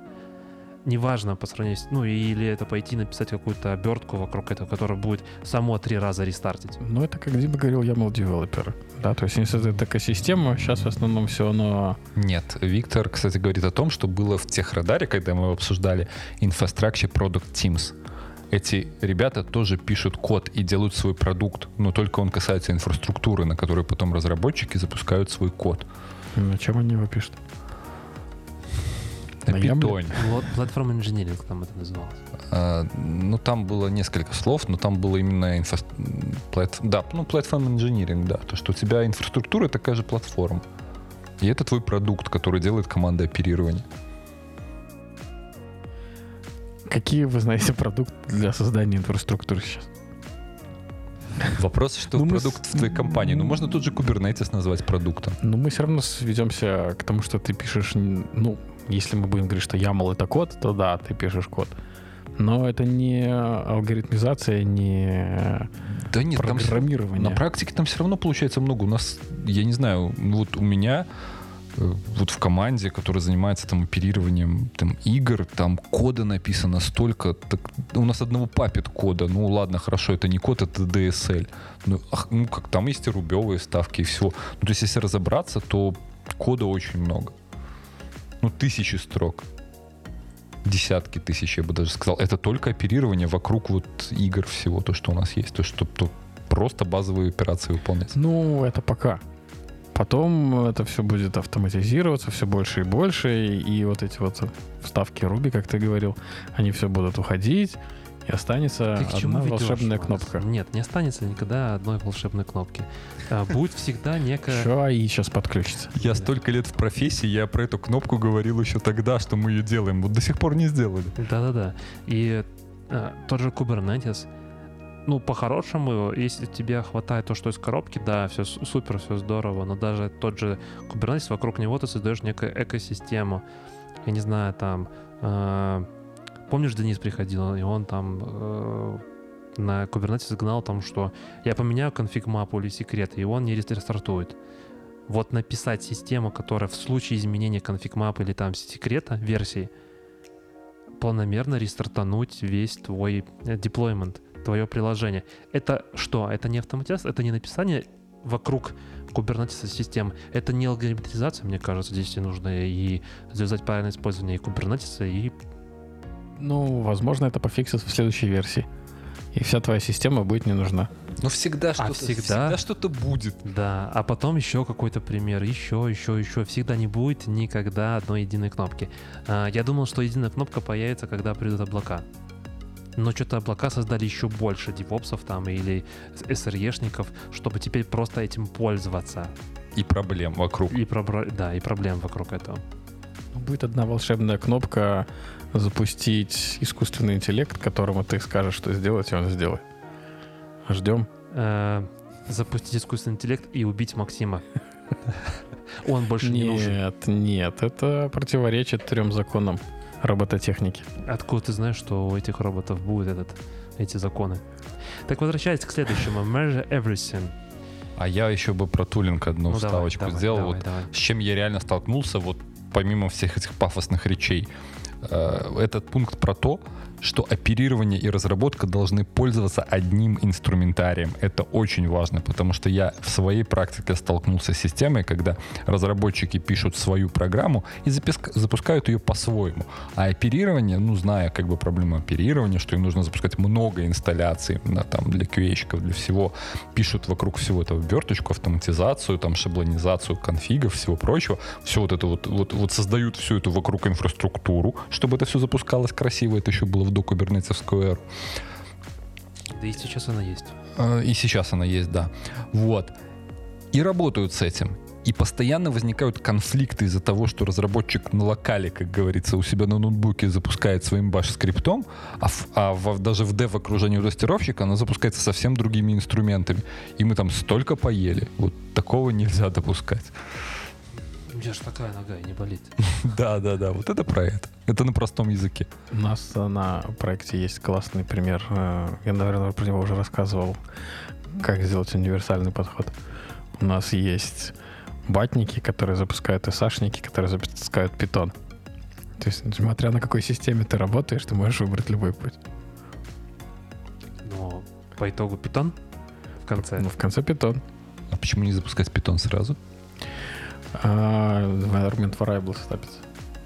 М, Понятно. Э, Measure Everything. Мониторинг, как я понимаю. Про это? Или Не, не только? только. Не только, я думаю, это про... Там же и про SL, SL, SLE, в принципе, в первую очередь, и про все метрики твоего приложения. Ну, по большому счету, это все мониторинг тоже. Но я думаю, мерить time это тоже же про это. Ну да, тут, мне кажется, мы э, по слову measure здесь подразумевается то, что мы измеряем все, буквально все. Сколько собирается наш продукт, как часто мы падаем, сколько у нас availability, не availability, latency, все-все-все, все, что можно подкинуть под SLI, SLO, SLA. И мне кажется, мы достаточно так хорошо и плавно переходим к следующему. Я думаю, что не все наши слушатели знают, что такое SLI. Давайте начнем, наверное, с этого. SLI — индикатор. Что за индикаторы? Собственно, индикатор, о котором вы договорились, что Он- вы будете мерить доступность продукта? Вообще в SRE вкладывается такая практика, которая говорит о том, что э, цель как бы инженера и в целом, цель в целом вот SRE внедрения в компанию это о том, чтобы сделать конечных пользователей счастливыми. И индикатор — это та штука, которая делает пользователя более счастливым или менее счастливым. Мне кажется, вся команда должна делать конечного пользователя счастливым. Не только SRE. Здесь это ты так говоришь, как будто типа весь DevOps должен это делать, или там SRE. Нет. Дима вначале сказал о том, что SRE, вот подходы в целом, они должны быть приняты на уровне всей компании, вплоть там до CTO, CEO и других там с- S звездочка О. Когда мы говорим о том, что SRE подходы должны быть приняты на уровне всей компании, чем отличается от DevOps тогда? Тем, что SRE имплементирует DevOps. Ну, я говорил это немножко в другом контексте. Чтобы это заработало, оно должно быть, должно быть заапрувлено на всей компании скорее. И должно примен- не только запровлено, но должно и как бы... То есть, чтобы власть процессу дать. Да, ну, чтобы, ну, чтобы, чтобы да, у процесса да, появился банхаймер, условно. Ну да, да, в какой-то степени да. А, и индикаторы это те индикаторы, которые показывают. а, То есть это не нужно делать, а, например, индикатором не может быть CPU или а, загрузка CPU или там загрузка memory. Пользователю конечному вообще на это чихать. Абсолютно полностью. Но с другой стороны, availability или latency или throughput для него могут быть важными. Или там э, частота новых релизов, там, не знаю, при- при- привезли новый контент э, в танке, да, это тоже индикатор для конечного пользователя. Он будет более счастливым или менее счастливым. Разве эти индикаторы светят перед пользователем, конечно? Э, Нет, но чаще всего они выбирают их именно так, чтобы э, максимально показывать вот это вот уровень счастья к пользователю, да, то есть если я меняю availability, то есть мое приложение недоступно, то пользователь явно ст- станет не сильно счастливым. И здесь дальше этот SLO, то, что ты говоришь, светит ли пользователю. Например, SLO — это внутренняя договоренность о том, на каком уровне должен быть этот индикатор. Ну, например, там 5 девяток. Мы говорим о том, что внутри команды мы хотим достичь 5 девяток. Это наш, по факту, будет error budget, сколько там времени в месяц мы можем лежать и не быть доступным пользователю. Но за это мы не несем, никому ничего не платим. Это не agreement. А вот SLA это уже шарится с другими пользователями. Например, я как э, конечный пользователь приду к Амазону или там Гуглу и покупаю что-то, и они передо мной, конечно же, говорят, вот этот сервис у вас будет доступен там на 4 девятки. Конечно, ни- никто не считает, э, сколько по итогу, если вдруг что-то случится, вам будет возвращаться. Возвращаться там будет просто слезы, даже Да, высохшие я слезы. читал. Да, высохшие слезы, если вдруг что, и как бы это просто тоже такие эфемерные цифры, которые ну, говорят о чем-то, об уровне надежности, но не точно об этих девятках. Смотри, Сто- сто процентов. ну, возвращаясь к э, фразе Максима, то есть по большому счету шарить-то можно эти цифры, просто это еще не совсем то. Если почитать э, тот же Ну, это А. не основное их назначение. SLA, да, и назначение основное, и вопрос имплементации, сейчас еще, может, к- можем к этому вернуться, но если почитать SLA Амазона, там же есть вот эти, там на S3, например, сколько реквестов у тебя может сфейлиться, и это будет считаться в пределах нормы. Тот же SLA-индикатор и тот же SLA-объектив, там все прописано. Возможно, внутренний, то есть как, как, реальное применение, как я в другой команде, в одной из команд, там, с которыми работал, слышал, они для себя SLO ставят жестче специально, чтобы до SLA, условно, чтобы Так они могли... таки и есть. Ну Ну, да. надо, надо так и должно быть. То есть это такой э, мягкий дедлайн, ну, грубо Да, говоря. мя- есть- мягкий дедлайн, да. Да, то есть вот порог, от которого вроде как штрафов еще не накладывается никаких, но уже там красная лампочка зажигается, и все должны быть максимально насторожены, чтобы не перейти SLA, э, тот agreement, с которым было подписано, да, с конечным пользователем, в случае чего, да, вот, э, и это вот составляет наш error budget. SLO, потом SLA, соответственно. Поехали дальше? Да, вы так на меня смотрите, как будто переубеждаете в чем. Нет, смотрите, Нет, вот- я просто смотрю, думаю, ты хотел что-то сказать еще, там у тебя какая-то другая точка зрения, я просто, ты так смотришь, Может, и была, но она уже... вот я в тебя убедил. В этой всей системе пропущена одна такая серьезная вещь. Мне интересно, кстати, как Google с этим работает. И, наверное, где-то они это описывают, я не встречал еще пока. Все SLA и ERR бюджеты это все хорошо, но вот на примере мои- моего, ну, нашего бизнеса я могу сказать, что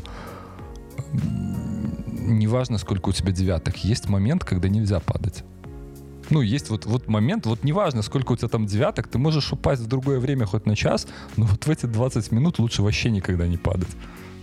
Ну да, этого они не рассказывают. И, кстати, про SLA SLO, вот сейчас вспомнил, э, Google, например, своего сервиса, который Google.com, они же никому не дают SLA, ничего, но у них явно есть свой внутренний SLO, потому что если они его, скажем так, э, превысят, то они начнут терять имидж просто. Ну, как бы недоступный Google, это ну, ни в какие ворота, да? Ну, а если вернемся тогда уже к тему SLA провайдеров и про компенсации. Я читал, ну, приходилось читать SLA многих разных провайдеров. Я сделал для себя один простой вывод. Все провайдеры торгуют не SLA, а репутацией. И только репутацией. Потому Да. что SLA вообще ничего не значит. Они там такие слезы. Amazon вам вернет, ну, такие копейки, если он будет лежать. То есть, но это Э, Он репутация. вернет какой-то процент. Он ничего даже не вернет. Он вам кредитов зачислит Да, на будущее. Да, да, да. И если у них И- будет И от того, что ты по тому, скажем так, денежному эквиваленту, сколько ты используешь. То есть, например, у тебя там было 100 виртуалок, они там стоили там тысячу долларов в час, да, они упали, то тебе вернет, и он час пролежал. И он тебе просто вернет, условно, тысячу вот эту вот. Там, там даже, по-моему, не тысячу, гораздо там меньше.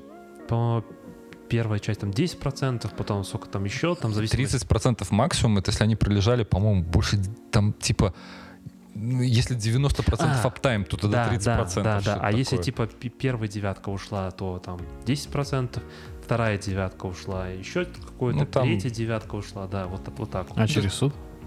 Или типа, когда ты с ними используешь сервис, то ты Нет, уже согласился конечно, на... Согласился. Юридически у них там все прикрыто. И это, и это не говорит, что Amazon плохой. Это про то, что торгуют они репутацией. SLA там по большому счету ни о чем. То есть, если они начнут часто падать, от них просто люди начнут уходить, даже если они свои SLA выполняют там и как бы живут с ними. Ну, Как они будут выполнять SLA, если они часто падают? Я условно, если они будут Они- вписываться в них. Даже не выполнение, а о том, что они упали, вернули тебе деньги. Ну, да, мы упали. Они признают, да, мы упали, мы лежали сутки. Вот э, за сутки вот тысячу долларов в час, даже если полную сумму они будут возвращать. Все равно это, ну, ты представляешь, у тебя критическое приложение, на котором ты там, ну, понятное дело, если там зарабатываешь на нем, даже если ты не зарабатываешь, твое приложение уже потеряло имидж. Так вот, собственно, в продолжении риск and error budgets. Мне кажется, это такое, наверное, какой-то степени ядро всего этого SRE, и это очень важно, чтобы это было принято, когда мы говорим там про внедрение SRE на всю компанию. error и этот в целом бюджет это такая штука, которая позволяет... Ну, я тут начал говорить, может, вы что-то расскажете. Я, я, я, я-то знаю.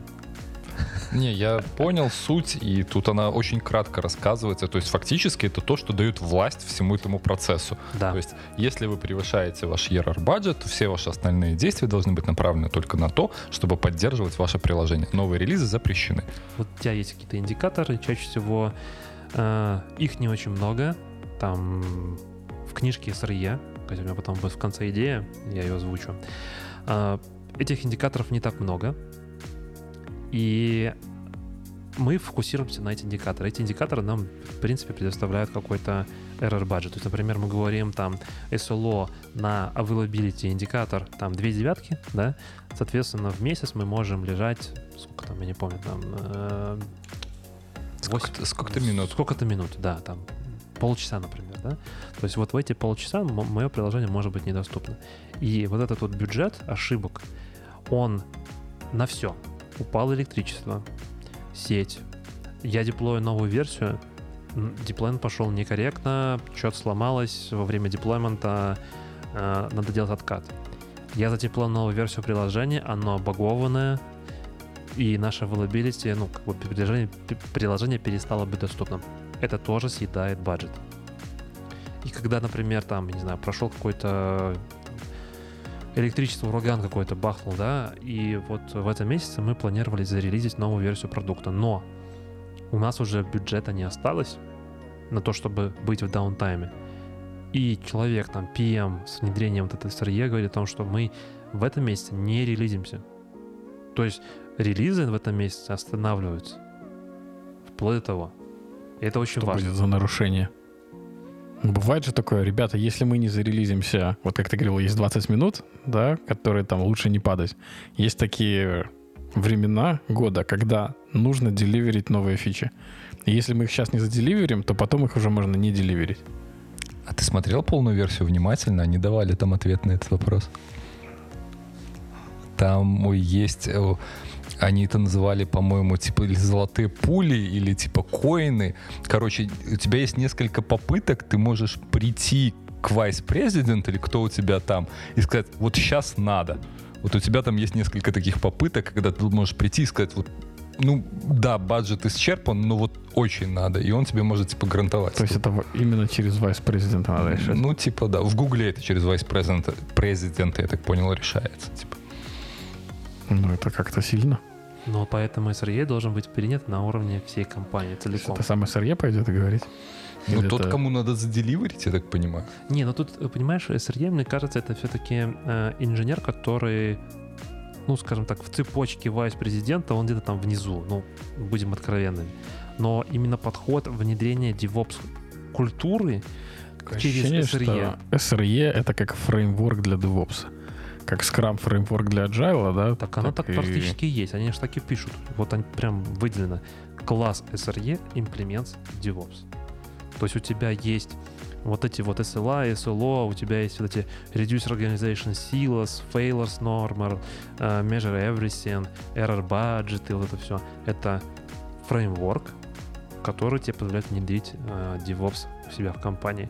А SRE-шники, конкретно как инженеры единичные, да, которые отвечают там за стабильность твоего продакшена, это, ну, это одни из типов инженеров. Не то, что они там где-то внизу, но, скорее всего, они под менеджерами какими-то, а эти менеджеры, скорее всего, еще под какими-то другими менеджерами, а потом, скорее всего, вайс-президент. Ну, или сразу вайс-президент и, и инженеры. Ну, в зависимости от компании. Ну, можно, если вот сейчас видите, и инженером. а опять э, как бы все было в Симпсонах. Если почитать Тойоту, канбан, когда простой любой сотрудник может остановить, э, да, конвейер, то вот фактически тот же принцип получается. То есть у них есть банхаммер, если ты видишь, что идет что-то не так, ты можешь остановить конвейер, чтобы компания не потерпела большие убытки. Ой, здесь есть, SRE практика может остановить релизы, потому что мы теряем уже лицо. в DevOps есть какая-то терминология, там что-то про корт, как это называется. Когда ты можешь остановить весь pipeline, если ты заметил, что что-то пошло не так. Ну, тот, тот же самый принцип, да. Так, ну думаю, с бюджетом мы разобрались. И последнее, наверное, практически осталось, это Toil and Toil Budgets. Но мне кажется, это самое, что здесь есть интересное, то, чего у нас не хватает в нашем применении DevOps. И я вот когда даже читал, это для меня было новое, и вот это то, с чего стоит начинать, мне кажется, вообще всю эту песню. Что Ну, ты будешь автоматизировать? Не автоматизировать что-то, сначала начать хотя бы понимать. э, Ну, давайте, наверное, сначала объясним, что это для тех, кто не знает. Как расшифровывается аббревиатура? Тойл — это не аббревиатура, тойл — это труд. Ручной. Ну, то есть тут они его определяют как ручной труд, если тебе пришлось э, сделать какие-то действия, чтобы привести систему ну, в нормальное состояние, либо просто с ними какие-то действия делать. Ну, тут они говорят, как, все, что ты, как бы в кавычках, так надо, touch production system, вот все, что ты, типа, потрогал руками, для того, чтобы вернуть ее или там, наоборот, привести в состояние. Или это предупредить состояние, Да, да. да, неважно, то есть все, что типа touch system, ты типа, не знаю, открыл SSH там или а, в бра- браузере что-то там, какие-то кнопки начал нажимать, Запустил скрипт, да, не суть Да. важно. это все тойл. В Jenkins добавил environment, variable какой-нибудь. Тойл. Да, это все Ну ты же руками же пошел делать. Да, то есть весь ручной труд, э, и они ж приходят к тому, что, ну и они как-то говорят, что они его логируют, то есть они строят отчет по этому труду, сколько они делают именно ручных э, правок. И я так понимаю, их внутренние... То есть про бюджет они на самом деле не очень подробно говорят, но они указывают на то, что основная задача в SRE — это все-таки и инжиниринг, и что буду прям примером из видео, чтобы было наглядно. Если тебе там в 2 часа ночи подняли и сказали, что ты там случилась какая-то проблема, там ты должен поднять систему, ты проснулся и 2 часа потратил на приведение системы вновь в рабочее состояние. Вот это 2 часа это тойл. Но если ты потом днем пришел и понял, что эту проблему можно искоренить, и у тебя это заняло условно 8 часов, то это уже не тойл, а это работа над проектом. Вот они р- работу над проектом не относят к тойл. Это будущее, как бы ты будущую ценность приносишь, потому что система у тебя уже падать не будет, и ручные вмешательства тебе нужны не будут. Я хотел сказать, что тойл как-то коррелируется с а, понятием waste, но, наверное, все-таки не совсем. Э, Здесь тойл, наверное, в какой-то степени можно... Если ты знаешь, что такое капекс и опекс, то вот это тоже можно сравнить. Нет. А, Как Capex, сравнить? но ты... э, Опекс — это весь operations, это мануальная твоя работа, это есть как раз-таки тойл. И процент про вот этот, который они говорят о том, что там должно быть типа 70-30 или 50 на 50 хотя бы, то твой весь бюджет, который ты тратишь на создание системы, он как бы делится на капексы и опексы. Опексы — это, например, инфраструктура, за которую ты платишь. Ну, вот капекс это капитальное вложение, а опекс это Да. операционное. Да, то, что, то, что у тебя, а, ну, maintenance, чтобы поддерживать.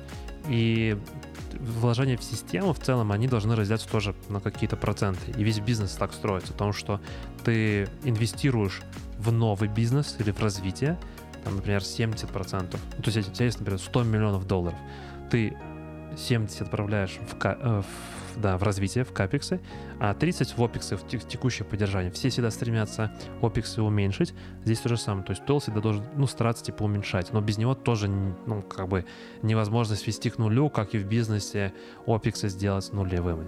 Надеюсь, финансисты нас не слышали. Ну, я, да, я, может быть, не очень грамотно это все объяснил, но тем Ну, не менее. Диванные аналитики. Да. Кухонные. Кухонные. Кухонно-диванные. Кухонно-диванные. Да. Что- Что-то неверно сказал? Ну, мне кажется, отношение к апексу и опексу в финансовом мире немного другое, но в целом идея, да, схожая и ну, понятна. Я с того, что когда работал с заказчиками, они всегда development happy, ну, деньги, все, бегом. Как только начинаем говорить про какой-то operations, то есть нужно что-то вот, ну, на постоянной основе сделать, некий operations вести, для них это опексы, и там они делили, там, например, нашу команду, делили на какие-то капексы и опексы, то, что приносит, типа, развитие бизнеса, и то, что постоянно вот э, как operations. Они старались максимально урезать. И мне даже приходилось продавать operations как капекс. Ну, вот, типа, стоило, да, то, что мы вносим изменения, вот сейчас вот вы заинвестируете, да, здесь будет процент опекса, но по факту это будет и развитие бизнеса, потом станет меньше. Или вам надо будет нанимать еще десяток индусов. Ну, возможно, да, хорошо. И они приводят к тому, что минимум 50% времени люди должны заниматься не тойлом. То Да. есть в идеале. В идеальном мире, ну как в идеале, в их мире. Вот я хочу начать с того, Минимум? чтобы посчитать. Минимум. 50% времени ты должен заниматься инжинирингом, а не реакцией, не, не- не реакцией на проблемы и попыткой фиксить все это. Не пожаротушение, больше, наверное, так. Интересно, как они это собирают, эту статистику. А, Жиротрекингом? Да, да, да, в Джерри, то есть, ну, не знаю, фича и э, issue какое-то, типа, что-то произошло, инцидент и vs э, э, фича. Вот и все, и дальше ты смотришь по бэклогу твоих двух, там, э, спринт две недели, выгружаешь, сколько по итогу ты проработал, твоя команда проработала. Ну и, конечно, нужно правильно, корректно вести джиру. Ну да, там же надо заполнять что-то. Я там залогинился. Нет, Руками. нет, подожди, подожди, стой. Нет, У тебя нет. прилетает инцидент, А ты или в там- него время трекаешь Да, просто. ты в него время, там, три часа, типа, вот у меня был инцидент, я, типа, делал это. Или, я не знаю, там, нужно было создать новый environment, я его руками делал, да, это как бы тойл. Не, ну смотри, ты три часа мог э, руками заходить, там пакеты ставить какие-то, да, мог три часа написать скрипт, который это все автоматизирует. Тебе ж надо как-то описать, чем ты занимался, как Ну, ты в пофиксил. инциденты ты обычно скрипты не пишешь. Ты фиксаешь чаще всего. И если такая работа пришла, типа, три часа ты писал скрипт, а потом заплат, то ты делишься на две задачи. Одна написание, второе execute. Ну, если в, в классической, да, firefighting, то в инциденте ты не разрабатываешь. Ты быстро, твоя задача максимально быстро вернуть систему в рабочее состояние. Каким-то образом. А уже потом ты заводишь таску на разработку, и там скрипт свой пишешь. Ну, это классический Ну, поня- классическое при- понятие. Получается, что тойл применяется только к инцидентам? Нет. А Если тебе релиз руками создать, это тоже тойл. Ну, или сделать, заделиверить код. Если... Да, environment руками создать, ты же сам сказал. Это же не инцидент, это же не реакция. Это вроде как проактивная работа, но там еще был такой термин, они приводили хороший, это automate this year's job. То есть, я так понимаю, все, что... Я на самом деле не вник, не- глубоко не вникал в смысл термина, но звучит круто и звучит как э, вот что мы сегодня делаем руками, давайте, чтобы в следующем году мы этого уже не делали. А я говорил, что будем заканчивать, когда первая цифра станет 3. А ты мне говорил, не дай бог. Там еще Customer Reliability Engineering, но мне кажется, это слишком advanced практика. Так вот, про advanced практику. На самом деле у меня есть такая мысль. Есть замечательная книга, называется SRE Handbook.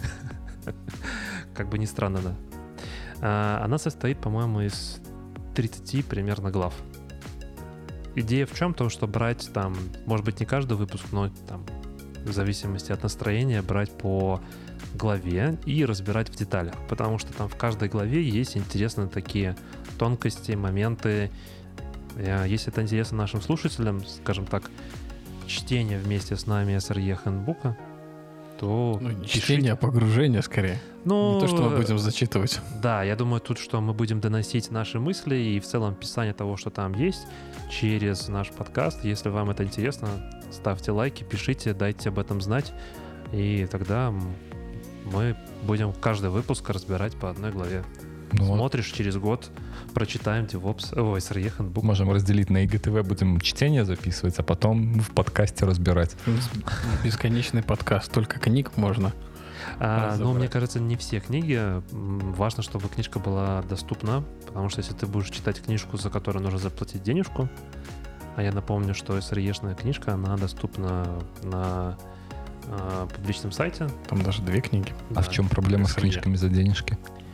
А, ты должен заплатить автору. А, если читать ее вслух Если, будешь. если я буду, ну не то что читать, а если я буду там вот, как Всё я хочу понятно. разбирать каждую главу, да, я из этого делаю контент. Всё Я понятно. зарабатываю на чем-то. У нас же Может, д- пока не добровольный проект. Ну да, но... Благотворительный. Вот благотворительное за музыку заплати. За логотип заплати. За платформу, где хостится, заплати. Заплати, да. А проект благотворительный. все в развитие системных инженеров, чтобы становилось все больше, умнее. Быстрее. и быстрее. Ну что, предлагаю на этой замечательной ноте и заканчивать. Сегодня мы проговорили опять достаточно долго. Я надеюсь, после монтажа эта цифра превратится из тройки в двойку. 2.59, 59. Нет, ну первых там пару минут мы для наших патронов записывали, поэтому подписывайтесь на патрон на patreon.com. Заряжайте обойму. Да. И на этой замечательной ноте предлагаю прощаться. Услышимся через две недели, и это будет юбилейный десятый выпуск. Если у вас есть идея, как его отпраздновать, также пишите в комментариях. Всем спасибо. Пока. До скорых встреч. Девос. Kitchen Talks. Закончили От- готовить. Отличное, отличное завершение.